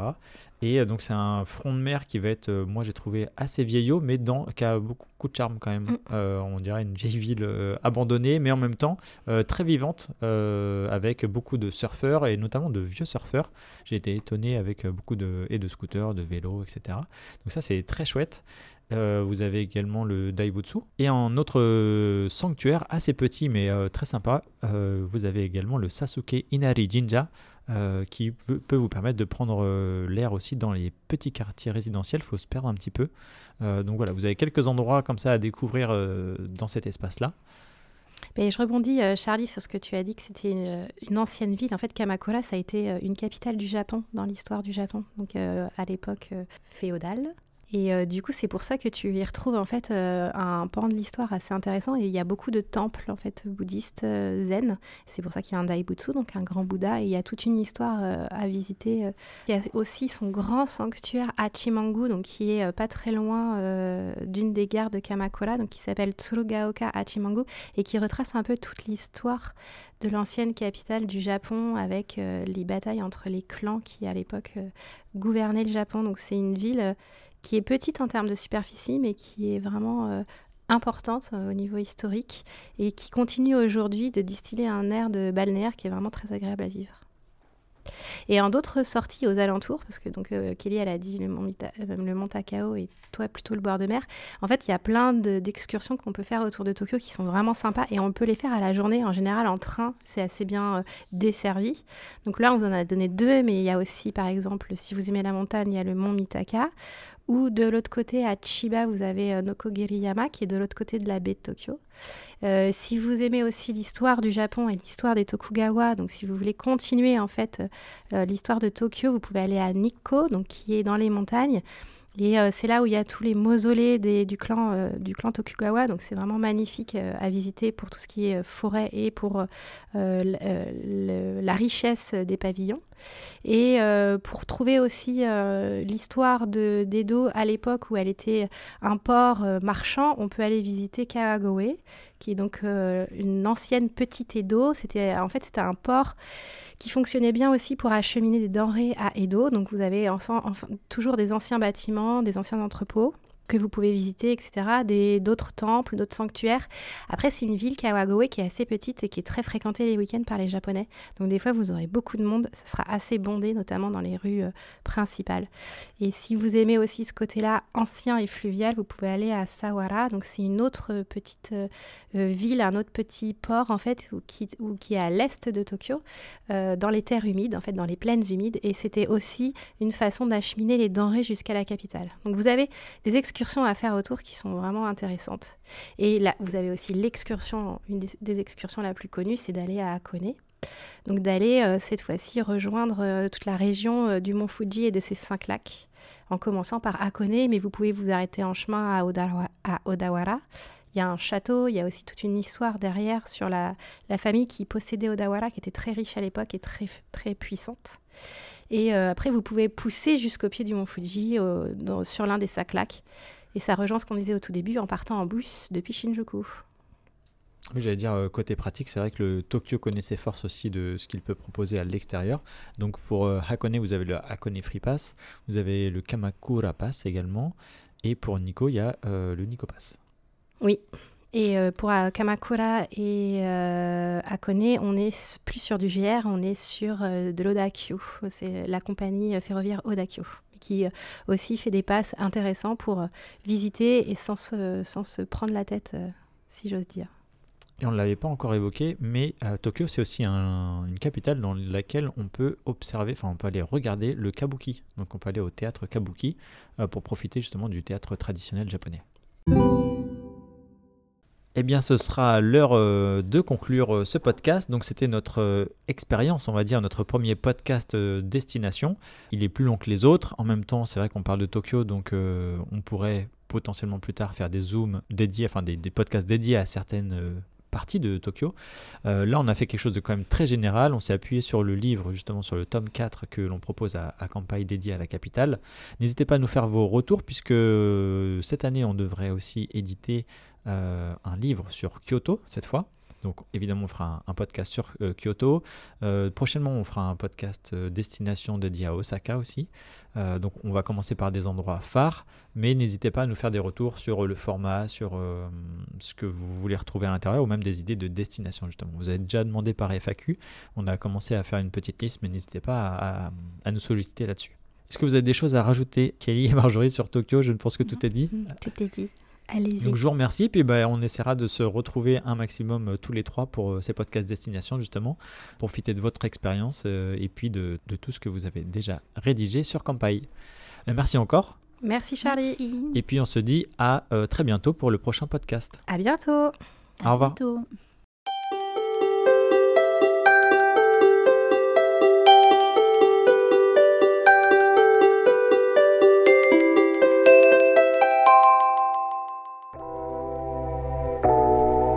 Merci d'avoir écouté cet épisode du podcast Kampai. Nous espérons qu'il vous a plu et que vous en avez appris plus sur le Japon. N'oubliez pas de vous abonner sur votre plateforme de podcast préférée, de nous noter 5 étoiles si vous le souhaitez, et on vous dit à bientôt pour le prochain épisode.